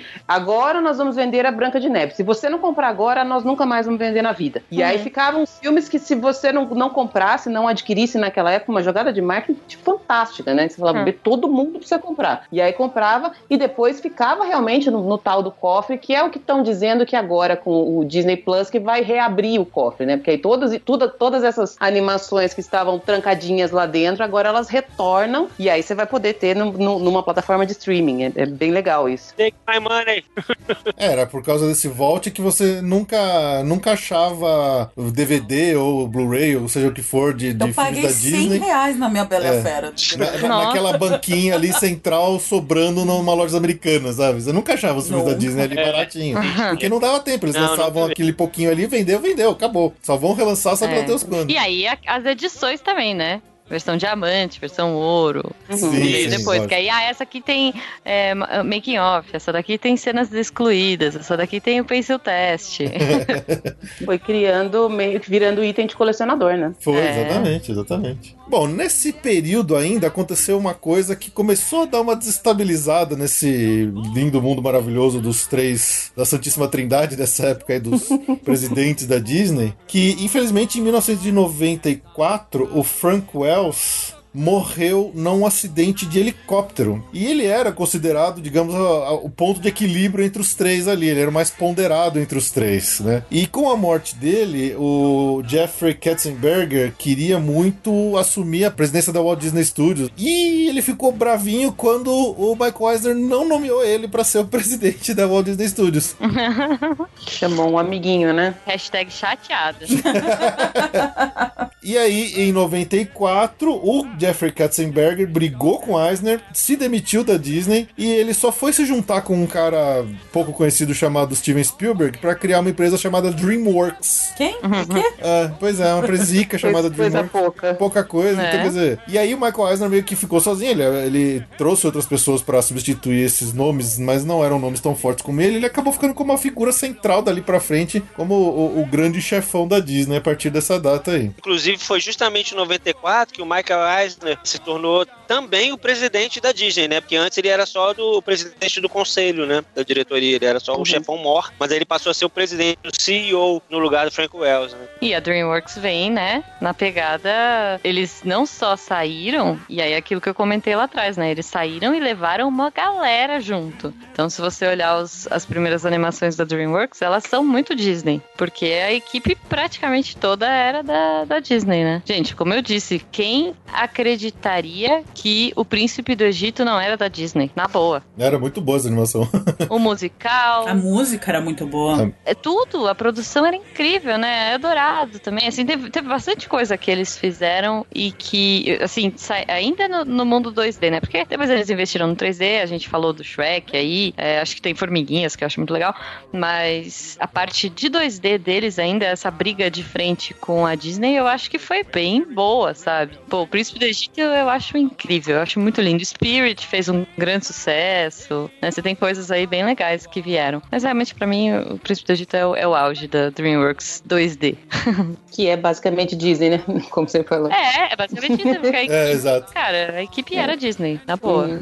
Agora, Formiguinhas é um ultraje, né? Formiguinhas, saiu no mesmo, é... no mesmo ano não, do Vida de Inseto. É, é, um ultraje, aquilo é um, é um crime, né? o, saiu, eles correram e saiu antes de Bugs Life, que já devia estar sendo produzida há um, século. Foi, com certeza. Não, e tem essa questão, né? Eu acho que tem muito essa questão da treta de que talvez a galera saiu e foi fazer formiguinhas justamente para bater de frente, porque a equipe que tava produzindo foi embora, sabe? Foi levada. Com certeza. Eu não tenho fatos, mas eu tenho absoluta certeza disso. É que nem a Disney se matar pra abrir o Hollywood Studios antes do Universal. É, né? é, é assim, é, você apanha e toma, né? A vida. Fazer o quê? É. É, cara. Ah, olha só, né? Eu, eu tava lendo aqui uma questão do design da animação mesmo do Príncipe do Egito. E é isso, ó, a equipe de animação, incluindo 350 artistas de 34 nacionalidades, foi recrutada primeiramente na Disney Feature Animation. Não, não. então, tipo, é, o cara levou todo mundo, sabe? Hello, I'm Michael Eisner, head of Walt Disney. Enjoy the rest of tonight's show. Bom, saindo um pouquinho dessa parte de cinema, que outras coisas importantes aconteceram durante essa época de bonança da Disney, esses anos de, de, de ouro, esses, esses anos de renascença da Disney, que estava sendo presidida pelo Michael Eisner, que a gente pode falar aqui durante pouco mais de 20 anos, a Disney saiu né, de uma empresa que estava quase falindo para uma empresa multimilionária com cruzeiros, lojas, é, TV, comprando a ESPN, comprando a ABC, expandindo na TV, comprando o time de hockey. Eles começaram a se aventurar pelos esportes. Depois eles venderam, mas quer dizer, os caras não. Eles, eles realmente cresceram demais. Comprando tudo que via pela frente, né? A impressão que dá, você começa a ler dessa, nessa época, tudo que aparecia que era rentável, a Disney ia lá e comprava, né? Exato. Que maior, a maior prova disso é a, a criação do, dos cruzeiros, né? Quando, quando você imagina que vai criar uma, uma linha de cruzeiro? Tipo, o que, que tem a ver, né, a princípio, com, com o, o negócio? É, é, uma, uma, uma amostra do tamanho da expansão, né? Da, da, de como eles ampliaram todo o ramo de negócio aí, né? Ambicioso, né? Eles foram bem ambiciosos, os caras não miraram baixo durante essa época aí. Exato. A questão da ambição, ela é muito, muito forte mesmo. Começaram a abrir uma, uma série de resorts nessa época, acho que a gente vai falar daqui a pouquinho, o Felipe deve listar os resorts que surgiram, mas foi nessa época que o, que o Michael Eisner surgiu com aquela ideia antiga de criar o, o, o hotel do Mickey, né? Ele tinha imaginado um, um negócio gigantesco no formato do Mickey para ter um hotel dentro, e aí depois começar a pesquisar a fundo mesmo essa ideia, ele mesmo mais para frente admite que a princípio ele já sabia que, que era inviável, mas é, é uma prova da, do, de como ele pensava grande e ambicioso e de como ele inspirava as pessoas nesse sentido. Ele, ele uma entrevista que ele deu para um desses talk shows americanos, ele fala que quando ele lançava no ar, jogava essas ideias loucas, todo mundo imaginava que, que era louca, era para ver se os, se os, outros tinham mais ideias também e, e tivessem coragem de falar algumas coisas que talvez não seriam tão loucas quanto criar um hotel no formato de Mickey, mas que desse certo. Então ele jogava lá em cima uhum. Para erguer a régua mesmo, para todo mundo tentar fazer a coisa funcionar de uma forma inovadora e de uma forma mais ambiciosa, né? É, uhum. é não é à toa que tem várias ideias malucas dessa, dessa época que ele, meu, vamos lá, vamos fazer não sei o que, que não foram pra frente, mas é porque é isso aí, ele jogava pra cima, falou, vamos, vamos arriscar, vamos ver o que, que sai disso aí. Vai que, né? Vai que, né? Uma das poucas coisas que eles tentaram comprar nessa época, que infelizmente eles não conseguiram, foi justamente a Jim Henson's Company. Quando a gente contou há um tempo atrás aqui no episódio a história sobre o Muppet Vision 3D, da história do Ride, porque o Jim Henson tava criando o, o filme, né, da atração do cinema 3D do, do Muppets lá no Hollywood Studios, e a Disney tava negociando com o próprio criador da, da coisa toda para comprar, para adquirir a empresa. E seria construída toda uma área temática lá no Hollywood Studios, em volta desse cinema 3D dos Muppets, com outras atrações e tal. Só que infelizmente o Jim Henson morreu antes deles concluírem essa, essa aquisição. E foi uma frustração pro Michael Eisner, que ele não conseguiu comprar. Né? Porque a empresa, a, a família acabou negando. Depois eles desistiram da venda pra Disney. Uma judiação, né? Porque virou essa treta depois com o espólio, ninguém fez nada e o Muppets, que era pra ser uma coisa super legal dentro dos parques, acabou não fazendo nada em, em lugar nenhum, né? Não, não venderam, não, não foi pra frente, mas também não fizeram nada. É, só décadas depois, acho que só, se eu não me engano, só na era do Bob Iger que eles conseguiram concluir essa compra. Uhum. Então, quer dizer, ficou um negócio meio no ar aí. E tá arriscado a cada vez diminuir mais também, né? né? Com as expansões lá do Hollywood. É, exatamente, Star Wars engolindo tudo ali. Se você quiser saber mais sobre a área do Muppets cancelada e outros projetos que não foram pra frente dessa época, ouve o nosso episódio número 99. E, bom, o que, que tivemos de expansões em termos de parques temáticos durante essa era, né? Uma coisa que interessa bastante nós aqui, todos vocês que acompanham a gente, que ouvem aqui o Passaporte Orlando.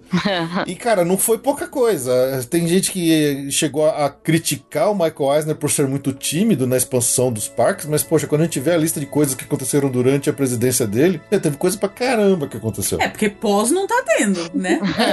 exato. Pós Michael estamos aguardando esse quinto parque há muito tempo, né? Então... Não, é que aí você tem no, nos outros países, mas. Sim, sim, mas Né? em Orlando. Pois é. Olha, em 1989, o então MGM Studios foi inaugurado, hoje chamado de Hollywood Studios. Em 1989, o Pleasure Island, que depois passou a se chamar de Downtown Disney e hoje se chama Disney Springs, que faz parte, acho que, de uma obsessão que o Michael Eisner tinha de querer transformar os parques da Disney em uma coisa mais para adolescente, não só para criança. Ele tinha essa obsessão, né? A gente vai ver que tem muita coisa que aconteceu nos parques ao longo dos anos que ele queria para os filhos adolescentes dele também poderem curtir. Ele não pensava só nas crianças mais novas. Ainda em 89, o Typhoon Lagoon. Em 92, a Euro Disney, né? Então, a Euro Disney, hoje a, a Disneyland Paris. Em 1995, o Blizzard Beach, o outro parque aquático da Disney. É muito legal. Você, você gosta lá do Blizzard Beach? Curto, curto. legal. Eu prefiro o Typhoon, não sei porquê. Também, por causa da onda. É por causa da onda, é verdade. A onda é mais legal. Ah, é- os dois são legais, né? Mas é que é, é- é exótico. Exótico. Tipo, é, é congelado, sabe? é verdade. Em 98, o Animal Kingdom foi inaugurado. Em 98 ainda, o Disney Quest, que é aquele parque indoor que hoje já fechou e vai virar a experiência da Ah. NBA lá no, no Disney Springs. Muito triste, era muito legal. é, pois é. Em 2001, o California Adventure, lá colado com a Disneyland. Em 2001 ainda também o Tokyo Disney Sea, que até hoje né, todo mundo elogia como o melhor parque da Disney do mundo inteiro. Eu tô super curioso pra conhecer isso aí um dia. Hum. Estamos. Em 2002, o Walt Disney Studios Park lá em Paris também. E em 2005, a Hong Kong Disneyland. Quer dizer, olha a quantidade de parques novos que foram inaugurados durante a era Michael Eisner. Não é pouca coisa. É. Deve ter sido muito legal viver nessa época lá, né? Já pensou? Você ir em todas essas inaugurações? Pois é. Viver, assim, já, já vivia faz tempo, mas, mas eu não podia ir em lugar nenhum, esse, pelo menos.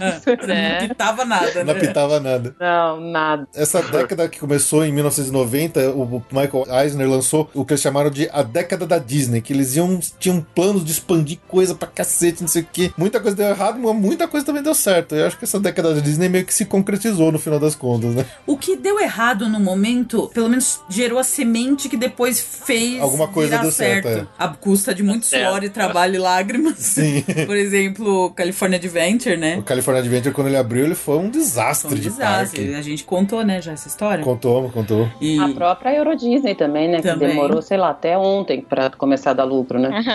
Exato. A, a Hong Kong Disneyland é um problema até hoje. Ela é uma parque que não dá muito lucro até hoje. Quer dizer, ela também não é Uhum. muito. não foi muito bem lançada, né? então eles estão até agora tentando. Que é interessante como a história da Disney é tão marcada por esses altos e baixos e essas coisas ousadas que fazem ela ser cada vez maior, né? Hum. Então é muito interessante isso, como essas pessoas, com as suas ideias, e o Michael Eisner foi assim, um exemplo muito claro disso, conseguiram assim, fazer coisas escalafobéticas e ao mesmo tempo levar a Disney a ser o que ela é hoje também, né? Ajudar a ser o que é hoje. Não, exatamente o que a Ju falou, que mesmo o que não deu certo, era uma ideia boa. Talvez não tenha dado certo porque não foi no local certo, ou no momento certo, mas depois foi. E serviu pra alguma coisa, né? Mesmo o que, o que não, não fechou, o que pelo menos não, não, não saiu totalmente da linha, mesmo não tendo tendo dado lucro no começo, depois engrenou, se transformou em, um- em alguma outra coisa e, e deu certo depois, né? Deslanchou mais pra frente. E além de construir novos parques, eles também foi nessa época que ele conseguiu implementar várias atualizações dos parques já existentes. Então, por exemplo, rides novos, coisas novas que entraram, que ficaram aí até hoje, alguns que já, já se foram e tudo mais, mas, por exemplo, dentro daquela linha que o Mike Eisner que queria de tentar trazer mais adolescente pros parques, ele inaugurou aquela atração no Magic Kingdom chamada de Россия – Alien Extraterrestrial Encounter,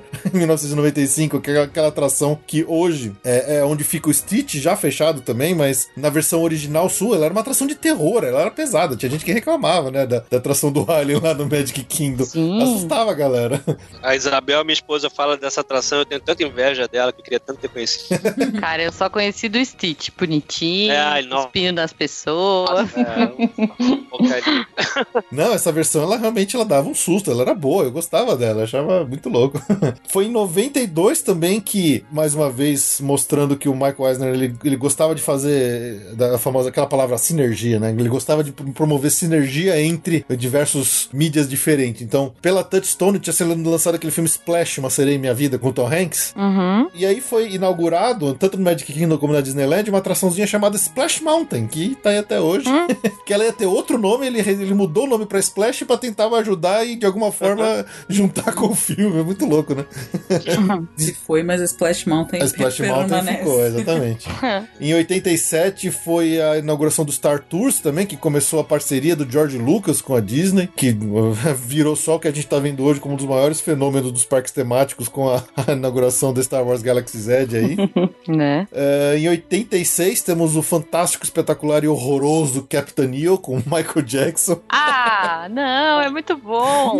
É muito ruim, é muito ruim aquilo. É muito bom, cara. Dá uma vergonha alheia desse negócio.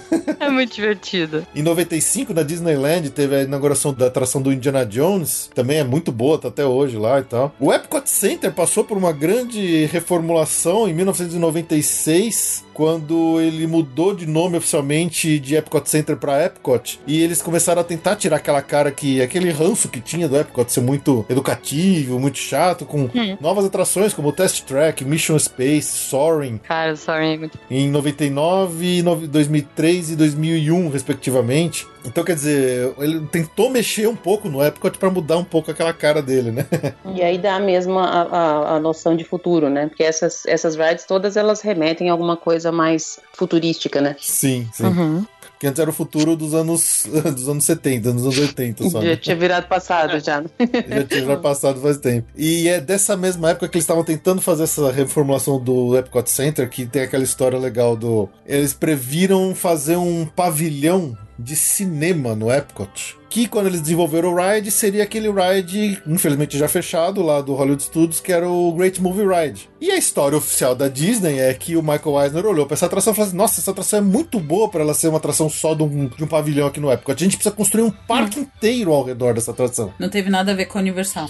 Essa, essa é a atração Nada. oficial. Ah, então, tá. oficialmente, a ideia do Hollywood Studios, do, do então MGM Studios, foi porque ele viu o Great Movie Ride e falou: não, essa, a gente precisa construir um parque inteiro ao, ao redor disso.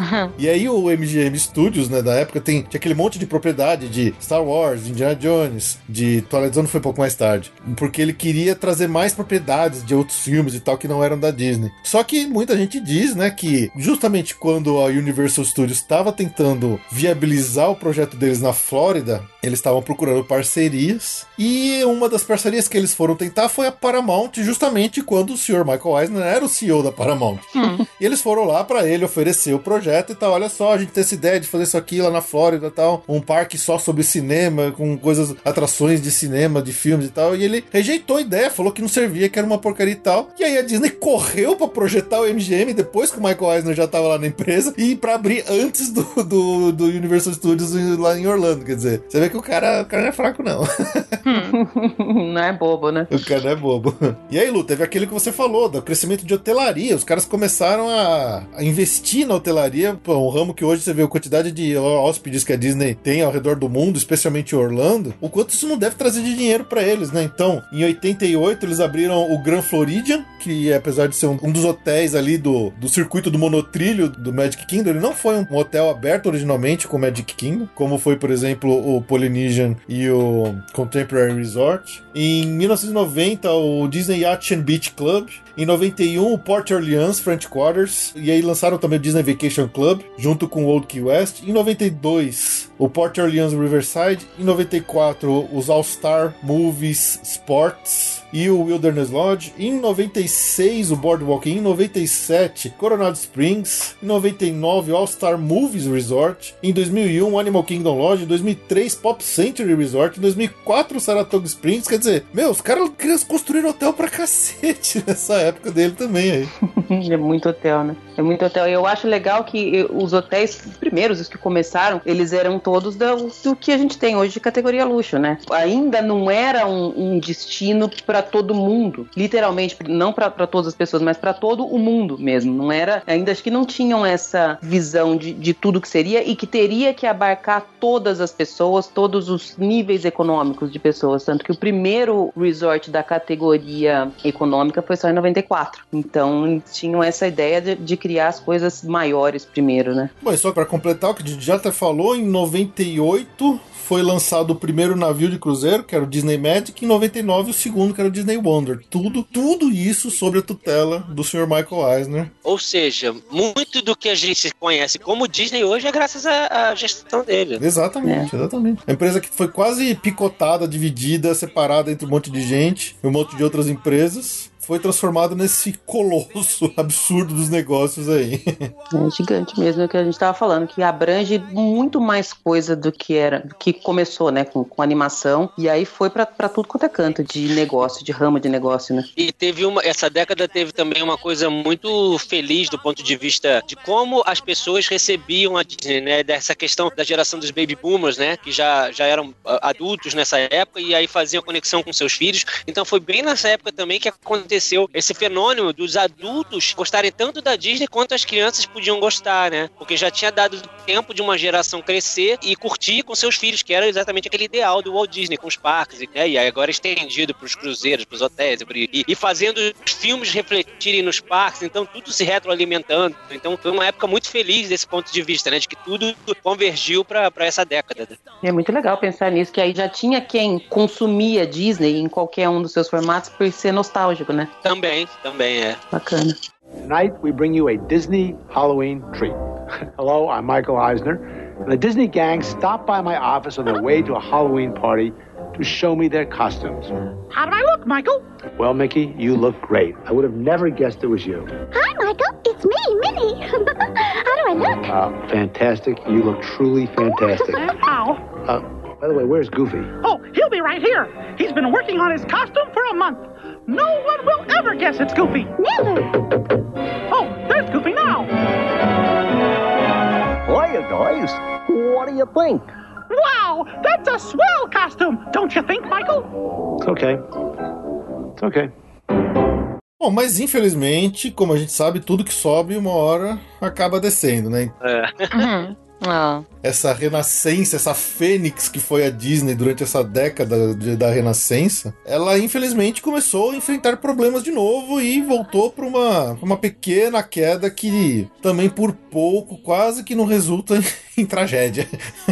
Hum. Como muita gente considera o final da, da era da renascença, dessa, desse retorno da Disney às grandes produções de cinema, o Tarzan em 1999, a partir do ano 2000, Foi. começaram a sair filmes que já não estavam mais fazendo tanto sucesso, que já não estavam mais dando tanta bilheteria, já estavam enfrentando muito a concorrência. Estavam perdendo gás, né? Estavam. E eles fizeram muitos dois, né? Exato. Falar, muita sequência, né? Da impressão Muito. que não tinha ideias novas, né? Exatamente. Eles começaram a perder aquela magia que eles recuperaram, eles estavam perdendo de novo. Não, é que esses filmes basicamente foram pra TV, essas continuações, né? Pequena Seria 2, ou home video, né? Ou VHS. Não eram filmes que mereciam cinema, né? Estreia em cinema. É, e são filmes que as animações que eles produziram nessa época são, assim, muito pouco memoráveis, né? Pô, acho que talvez só Uhum, quem era sim, é. mais criança na época e É, talvez lembre com algum tipo de nostalgia, algumas coisas tenha mais carinho, mas é difícil, né? Então, filmes, sei lá, como A Nova Onda do Imperador. Não, eu vou dizer que eu tenho carinho. por- Ah, Mas é, novamente, né, gente? A louca da animação. Mas assim. Eu gosto. Eu, eu acho a nova do, do Imperador bem engraçadinho também, mas eu já não tava na idade, acho. eu acho fantástico. Assim. Mas a questão é que não eram memoráveis, né? Como o Felipe Não, falou. Não é, Exato. Eu acho que a nova Volta do Imperador ele, ele traz uma, uma coisa legal que é um humor que a gente não, não via até aí, né? Sim. Sendo sarcástico, tem toda uma pegada diferentona que você não tinha, né? A vilã engraçadinha, ajudante meio burrão, assim, é uma coisa. Ele trouxe muito mais humor. Sim. Né? Eu acho que dessa, dessa era aqui que a gente tem, de coisas que eu acho legais, é, eu posso dizer Lilo Stitch, que eu Uhum. acho que Lilo Stitch foi um filme muito bonito, assim, eles usaram muitas técnicas de aquarela, tem bastante coisa legal, além do, do, do lance de homenagem ao Elvis, né, a música, então era muito boa e tal, mas o resto era tipo, é, Cinderela 2, Corcunda 2, Peter É, Pan não tem 2. nenhum, né? A gente fica um, um tempão, 5, 6 anos, com, É. tirando o Lilo Stitch, pra mim é o único que se destaca mesmo aí é, é o Lilo Stitch, porque É, todos os restos Exato, é, não, não, não são filmes ruins, não Eu são tenho- animações ruins, mas não são que, que marcaram, se você considerar com o que veio antes disso, né? Ah, sim, é. Os meus, assim, do coração. Eu gosto muito da nova do Imperador. Eu acho divertido pela questão do roteiro, da história. Aqui ele foi muito bem dublado, né? A gente teve atores incríveis fazendo. Então foi bem legal. Lilo Stitch eu acho incrível. Acho que historicamente ele é ótimo. Eu gosto do Planeta do Tesouro. Mas assim, quase ninguém lembra desse filme. mas eu lembro que o cara eh, tinha uma coisa que eu ficava encantadíssima, assim, que era o bichinho, que era tipo uma bolinha, um- uma mebinha animada, e aquilo era muito legal. Então isso eu tenho um carinho, assim. Eu lembro mais do Atlantis. Sabia? É, Atlantis eu não, não dei muita bola. Irmão Urso, né? Que é Irmão. Urso. Irmão Urso também É. tem um super carinho por- pela A animação. verdade é que só deu Pixar, né? Nessa década, né? Vamos É, combinar que só é. deu Pixar. É. Exatamente, exatamente. A Disney estava enfrentando a, a concorrência não só da DreamWorks, mas também uma concorrência da Pixar. Lembrando que a Pixar Da ainda Pixar. não era da Disney. Uhum. A, a Disney só, só distribuía os filmes da Pixar nesse momento, né? Distribuir, é. E a, e a Pixar tava fazendo o que a Disney parou de fazer. Sim. Que eram animações com qualidade, com storytelling, com personagens memoráveis e tal. Então a Pixar despontou muito forte ali nessa época. Não, e a Disney tava tentando fazer 3D e mandou mal, né? Assim, você tem dinossauro. você- Nossa, era uma é, tristeza. é- ele é triste mesmo. É muito ruim. Tentou, tentou resgatar o Fantasia, com Fantasia 2000 no início, da, no finalzinho da década. É, eu gosto, mas só eu, eu acho. Falhou miseravelmente também. Cara, não, era muito ruim. Os filmes eram muito ruins. E pra mim, assim, o que matou de vez a questão, a era de animação e que foi incrível e tal, foi o Nem Cavacatuça. Que era horrível. Eu fui no cinema, assim, eu sofri, sabe? Eu saí triste, porque eu falei, cara, acabou. Daqui não tem mais volta, sabe? A Disney não era. vai investir em animação. Putz, Eu nem lembrava que era da Disney. é, Nem É que Cavacatuça. não parece realmente um filme É. Disney. Se você vê ele hoje, você não fala que é um filme. Se não souber, você não fala que é um filme Disney. Não, não. E aí eles tentaram, né, assim, o último golpe deles de, de- aquela tentativa assim de não, agora a gente vai fazer um 3D bom. Foi Chicken Little, gente. Ah, Chico Little, né? Deus, como é ruim Chicken Little, cara. Tipo assim, de eu fiquei com dó, eu tinha uma vergonha alheia da Disney nessa época. Eu acho que a Disney não entendeu o 3D a princípio. Eu não sei se eles achavam que o 3D, simplesmente por ser 3D, já atraiu o pessoal e esqueceram da, da história, do principal que é um roteiro. É, Chicken Little era bem bonito, né? É. Era Mas bonito, era a anima técnica era boa, mas. Cara, muito ruim. E a Pixar já vinha desde a década de 90 chutando portas, né? Porque Sim. Toy Story é da década de 90. Então, assim, já vinha. Pô, a Pixar hoje em dia é um dos estúdios que faz os melhores filmes do cinema, ponto, né? Não só de animação, né? Então eles estavam assim. Não, eles fazem verdadeiras obras de arte, pô. Sim, e tava É. numa ascendência de Procurando o Nemo, Monstros S.A. Então, pô, coitada da Disney, né? Comparado Mas com eu vou filmes. defender a Disney hoje em dia, eles mandam muito bem em animação. Hoje sim, mas demorou. Tipo, Sim, enrolado, voltaram é a maravilhoso. Não, os caras, os caras deram a volta Voltaram por cima, aprenderam. Sim, sim. Jujuba, mas assim, se você for pegar mesmo pra valer a animação 3D da Disney, só foi pra pegar mesmo, fazer sucesso com Enrolados. Enrolar. É. Sim. E tem um motivo pra isso, gente. Tem um É o motivo. John Lasseter. Não, não, não é o Tom Lester. não. A Enrolados, ela só, ele só foi esse auge, assim, tipo, foi incrível por conta do Glen Keane, que é um animador que veio dessa era de ouro da Disney. E E, cara, pasmem, o cara desenhava por cima dos frames, ele desenhava onde ele queria que tivesse os arcos de animação. Nossa. Ele foi o diretor de animação desse filme e, assim, ele mexia frame a frame mesmo nos desenhos e os caras tinham que voltar pro 3D e arrumar exatamente do jeito que ele queria. E por isso ele tem essa pegada 2D, né, esse olhar 2D, porque o Glen Keane fez isso lindamente, assim. E tanto que foi um ano que, porque os dois estúdios nessa época já era Disney Pixar, né? Já era Disney Pixar. Já era uma coisa só. Tanto que eles trouxeram o John Lasseter da, da Pixar pra ser o diretor de. É. o presidente de animação da Disney, da- da Disney mesmo, não só da Pixar. É mesmo, é. Mas assim, a treta era grande, ainda é, até hoje, dentro dos estúdios, né? Porque assim, a Disney tem um estúdio de animação e a Pixar tem o seu. Eles não se misturam. Então o Enrolados é da Disney Animation. É da Disney. E, e assim, foi a primeira vez que a galera da Pixar ficou pé da vida, porque eles sentiram que perderam na animação, sabe? Foi nesse filme. Tipo. O que eu acho que a Pixar tem um diferencial muito grande que é na criatividade que eles têm pra criar os filmes, sabe? Você pega um filme Uhum. como Monstros S.A., Sim, sensibilidade. é, como Wall-E, como Divertidamente, cara, eles são de uma criatividade assim que você pensa, putz, É, é muito é. bom. que é, é o que faz o diferencial deles. Não é? A animação é boa? Sim, é excelente, mas é, é mais do que só isso, né? Exato. Não, é que assim, em questão de animação, que é onde é o meu olhar mais crítico, Enrolados pff, é, é muito superior, assim. Bom, e nessa época, além dos filmes que da própria Disney que não estavam dando lá muito certo, tiveram outras várias ideias também do próprio Eisner per- perante a Disney que já não estavam lá encaixando muito bem, que foram meio que minando o controle dele sobre a empresa, sobre os acionistas. Então, seja a ideia do, do hotel do Mickey Mouse, como a, a Lu falou, A versão do Mickey. é, o hotel do Mickey. Seja a ideia de pegar e botar e criar uma rede de fast food própria da Disney, tipo o, o hambúrguer da Disney dentro das Mac lojas da Disney. Disney Store. É Mac Disney, é.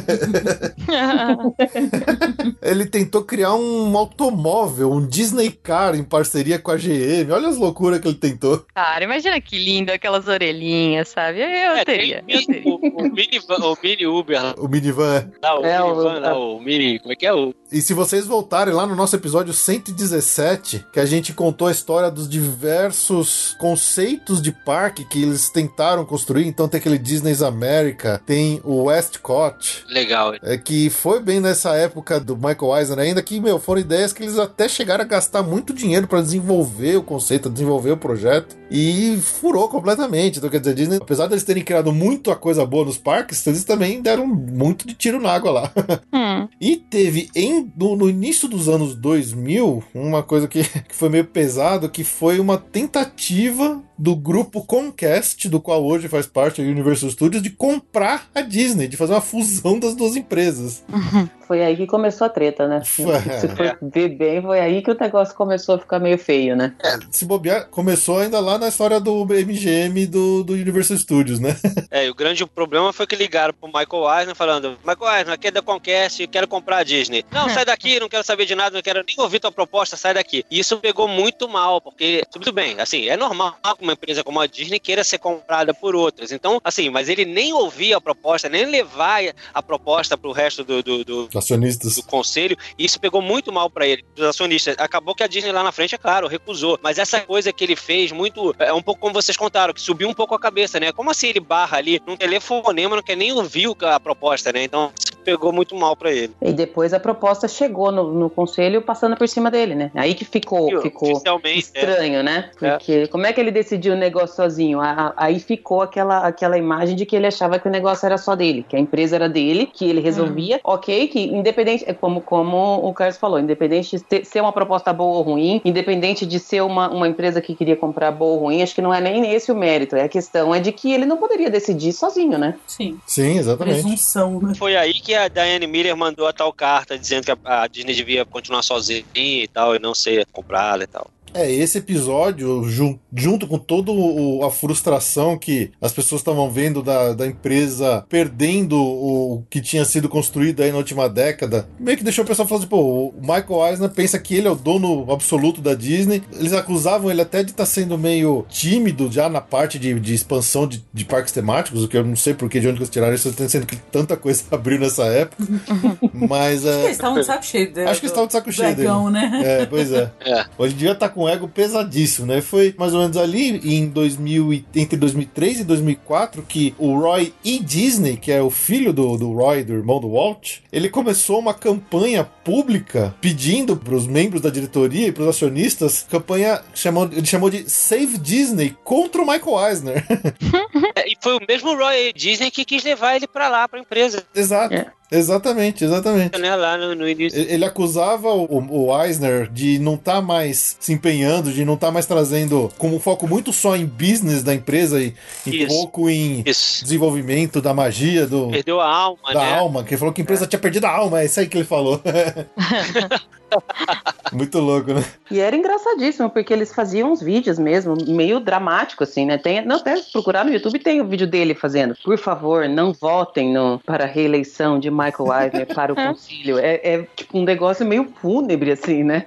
É, exato. É muito louco. Ah, outra coisa que eles reclamaram também é que o Michael Eisner não tava nem perto de fazer um plano sucessório. Ele não. Acho que dentro dessa soberba dele de se, de se achar o dono da, da bagaça toda, Aham. é, eles reclamavam dele não estar fazendo absolutamente nada para planejar já seu próprio seu, seu sucessor, né? Quem queria suceder ele ali na, na presidência da Disney. E a Pixar também, é, não, não contente com o que estava acontecendo, começou a procurar outro distribuidor. Quer dizer, a Disney já não estava fazendo boas animações, né? Perder de distribuir quem estava fazendo um negócio bom. Foi quando em 2004, durante a reunião com acionistas, né, todo mundo votou contra a reeleição dele, e aí ele deixou de ser o presidente executivo, e aí em março de 2005 ele oficialmente anunciou que iria se de- demitir como CEO da Disney, dando lugar ao novo CEO, que está até hoje, que é o Bob Iger. Ah, sim, é que ele era chefe de operações. O Bob Iger era chefe de operações. Foi assim que acabou a história do Michael Eisner na Disney. Parece que teve muita gente que não, não, não curtia muito o Bob Iger na época, não achava que ele tinha experiência pra Garanto isso. que eles não pensam isso agora, Opa, né? hoje né? Hoje... Olha, garanto que tá todo feliz com, com ele. Parece que o jogo virou, né? Parece que o jogo virou, não é mesmo? Ele tá planejando sucessão, hein, ó. É, pois é. Esse é, vai ser um coitado. É. Porque todo mundo sabe que depois da bonança volta a tempestade, Pois né? é. Isso- Mas esse é assunto pra outro Esse é programa, outro, né? outro episódio, outro episódio. É. A Disney agora é o Iger nadando em dinheiro, assim. nadando em. Marvel, nadando em Star Wars, nadando em tudo. Pois é. Hello, I'm Michael Eisner, head of Walt Disney. Enjoy the rest of tonight's show. É, mas justiça seja feita, né? Porque o Michael Eisner pegou uma empresa que, tava, que era muito amada, mas que estava lutando ali, né, pra tentar sobreviver e transformou num, num- numa potência midiática, né? Com atuações em várias mídias, né? Televisão, é, filme, TV, internet, cruzeiro, hotel. Então, sem dúvida, é, ele manteve, né? Essa, essa, essa tradição lá do início do Walt Disney, né? E, e levou o Mickey aí a- através dos séculos, né? Digamos assim. Exato. É, e sejamos justos, apesar dele não ter entregado a empresa pro Bob Iger em grandes condições de, talvez, de nome, de qualidade, de produção, de animação, seja o que for, é, a empresa não estava de forma alguma na mesma condição fraca financeira que estava quando ele pegou. Ah, não, é, não. Ele podia, ela podia não estar no auge, mas ela não estava quebrada A como quase imagem estava, final dele não foi positiva, É. mas o saldo da administração dele foi positivo. Foi, com certeza. Mas a imagem dele mesmo já tava muito queimada. Com certeza. Por causa do egão, né? Pois é. Pensar que a empresa quase foi dividida e vendida lá no meio dos anos 80. Pensar que quase que a Comcast, né, que é dona do Universal Studios, compra a Disney no meio dos anos 2000. Pô, é impressionante. Tudo que ele resistiu pra hoje a Disney ser a empresa que compra as outras. Todas. Todas as outras. Exatamente. Ele tem uma, uma entrevista dele que ele deu depois da saída dele, o Michael Eisner ainda, falando que. Perguntam, né, por que, que ele saiu, o que aconteceu e tal. Lógico que tem todo esse pano de fundo que ele não ia ser tonto de ir lá na televisão e falar, né, que eu tava fazendo as coisas meio errado. Mas é, ele bate muito na tecla de que ele não era político. Então ele não, não fazia as coisas porque tinha que fazer. Ele não fazia, ele não, não entrava em acordos com outras empresas ou com negociações que deveriam ter sido feitas, porque é, é, é como a gente estava falando, depois que vira uma empresa desse tamanho, é um, é um império, né, para você, para você fazer funcionar e fazer rodar. Deve ser um, é uma coisa que eu não consigo nem, nem mensurar o, o tamanho da, da- do trabalho que é uma administração. E aí ele fala que ele não tinha mais paciência e não, não era do, do- da pessoa dele agir como político. Ele fazia o que tinha que fazer. E aí também fala que ele começou a ter problema de coração e tal. E no fim termina com, com aquela frase clássica de todo mundo que, que sai de, de um negócio numa era meio polêmica, assim, de que ele fala que assim, só provavelmente eu só estou vivo ainda porque eu saí. Então, daí saiu bem, né? Saiu com bastante dinheiro no bolso, tá, deve estar feliz da vida ainda hoje, né? Ele acabou tendo um talk show quando ele saiu, porque ele foi convidado para um programa de entrevistas e o, o apresentador gostou tanto dele que botou ele para fazer um talk show. Então o ego dele agradece. Ele continuou ainda na- na- no ramo, na área, mas foi fazer outras, outros caminhos. Mas é isso, é assim que a gente termina essa segunda parte da história da Disney, no final da vigência do mandato dessa figura ambiciosa e polêmica e salvadora que foi o Michael Eisner, que trouxe aí tanta coisa que até hoje que a gente eh, ainda ama muito, como filmes da era clássica da renascença da Disney, com suas músicas inesquecíveis que povoam os parques de Orlando e tudo mais, eh, os hotéis que a gente gosta de ficar para poder usar nosso Fast Pass com 60 dias, na é verdade? Adoro. e, e muito mais. De repente a gente volta pra fazer uma terceira parte aí dessa história, porque a gente tá justamente no momento onde o Bob Iger já tá anunciando que ele tá começando a pensar na, É. na, na sucessão dele, mas. 2021, né? Ah, foi? Já deu a data já? É, eu acho que é 2021. Mas de qualquer forma, eu acho que essa terceira parte vai ser bem mais sem graça de contar, porque a Disney só cresceu, cresceu e comprou outras empresas, não teve, não teve drama, não teve briga, não teve idas e vindas. A não ser que a gente tenha uma história, a gente não sabe de nada. Isso é- a vida é incerta, né?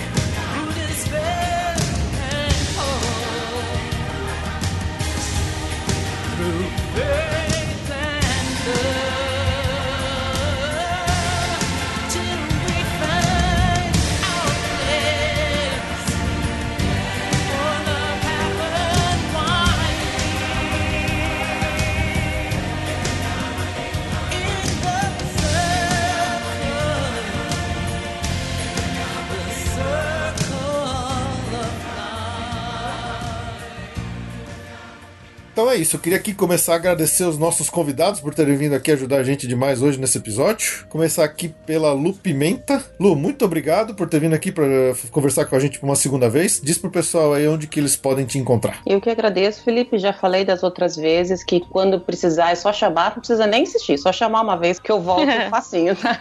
Eu tô no Disney BR Podcast, no Twitter, no Instagram, tudo quanto é lugar. E, e lá no podcast também semanal, também falando sobre Disney. Legal, muito bom. Jujuba, muito obrigado por voltar aqui com a gente mais uma vez, trazendo toda a sua expertise aí no mundo da animação.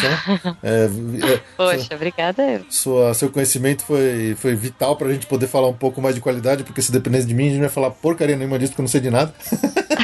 é, brigadão por ter vindo aqui falar com a gente. Diz pro pessoal onde que eles podem te encontrar. Pô, imagina, só me chamar, você sabe que eu sou um arroz de festa. que eu Disney adoro, nerd. principalmente pra falar desse assunto, né? Poxa, Disney, que eu tenho tanto carinho, tanta paixão.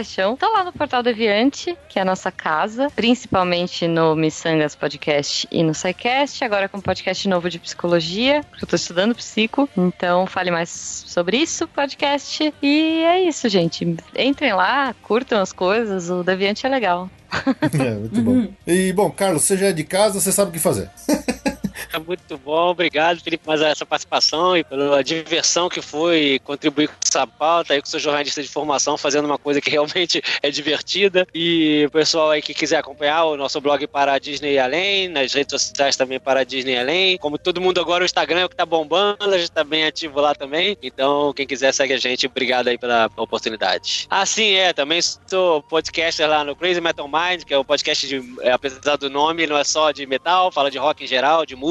E o Felipe já participou lá também, então é muito divertido. Creio que vocês vão gostar também. Crazy Metal Mind em todas as redes sociais também e, e site. Excelente, excelente. Então é isso aí, pessoal. Ficamos por aqui em mais um episódio histórico do nosso podcast. Esperamos que tenham gostado. Nos falamos daqui a duas semanas. Muito obrigado pelo seu download, pela sua audiência. Tchau, tchau! Valeu, Valeu gente. Muito obrigado. Tchau, pessoal.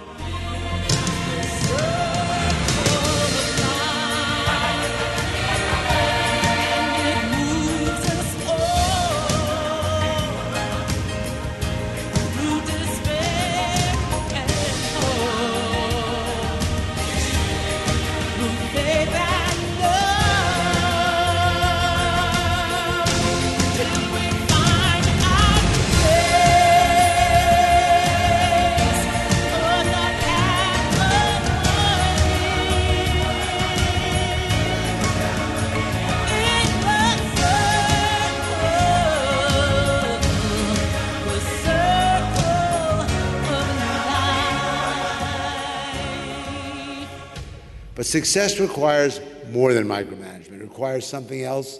It requires failure. I have always tried to make everyone aware that failure is not a corporate death sentence. Making the same mistake twice is seriously frowned upon, of course, but an intelligent stumble is nothing to be ashamed of. To punish failure is yet another way to encourage mediocrity, because mediocrity is what fearful people will always settle for. Again, think of the pointless painting. One bad dot cannot ruin the painting. You fix it and you move on.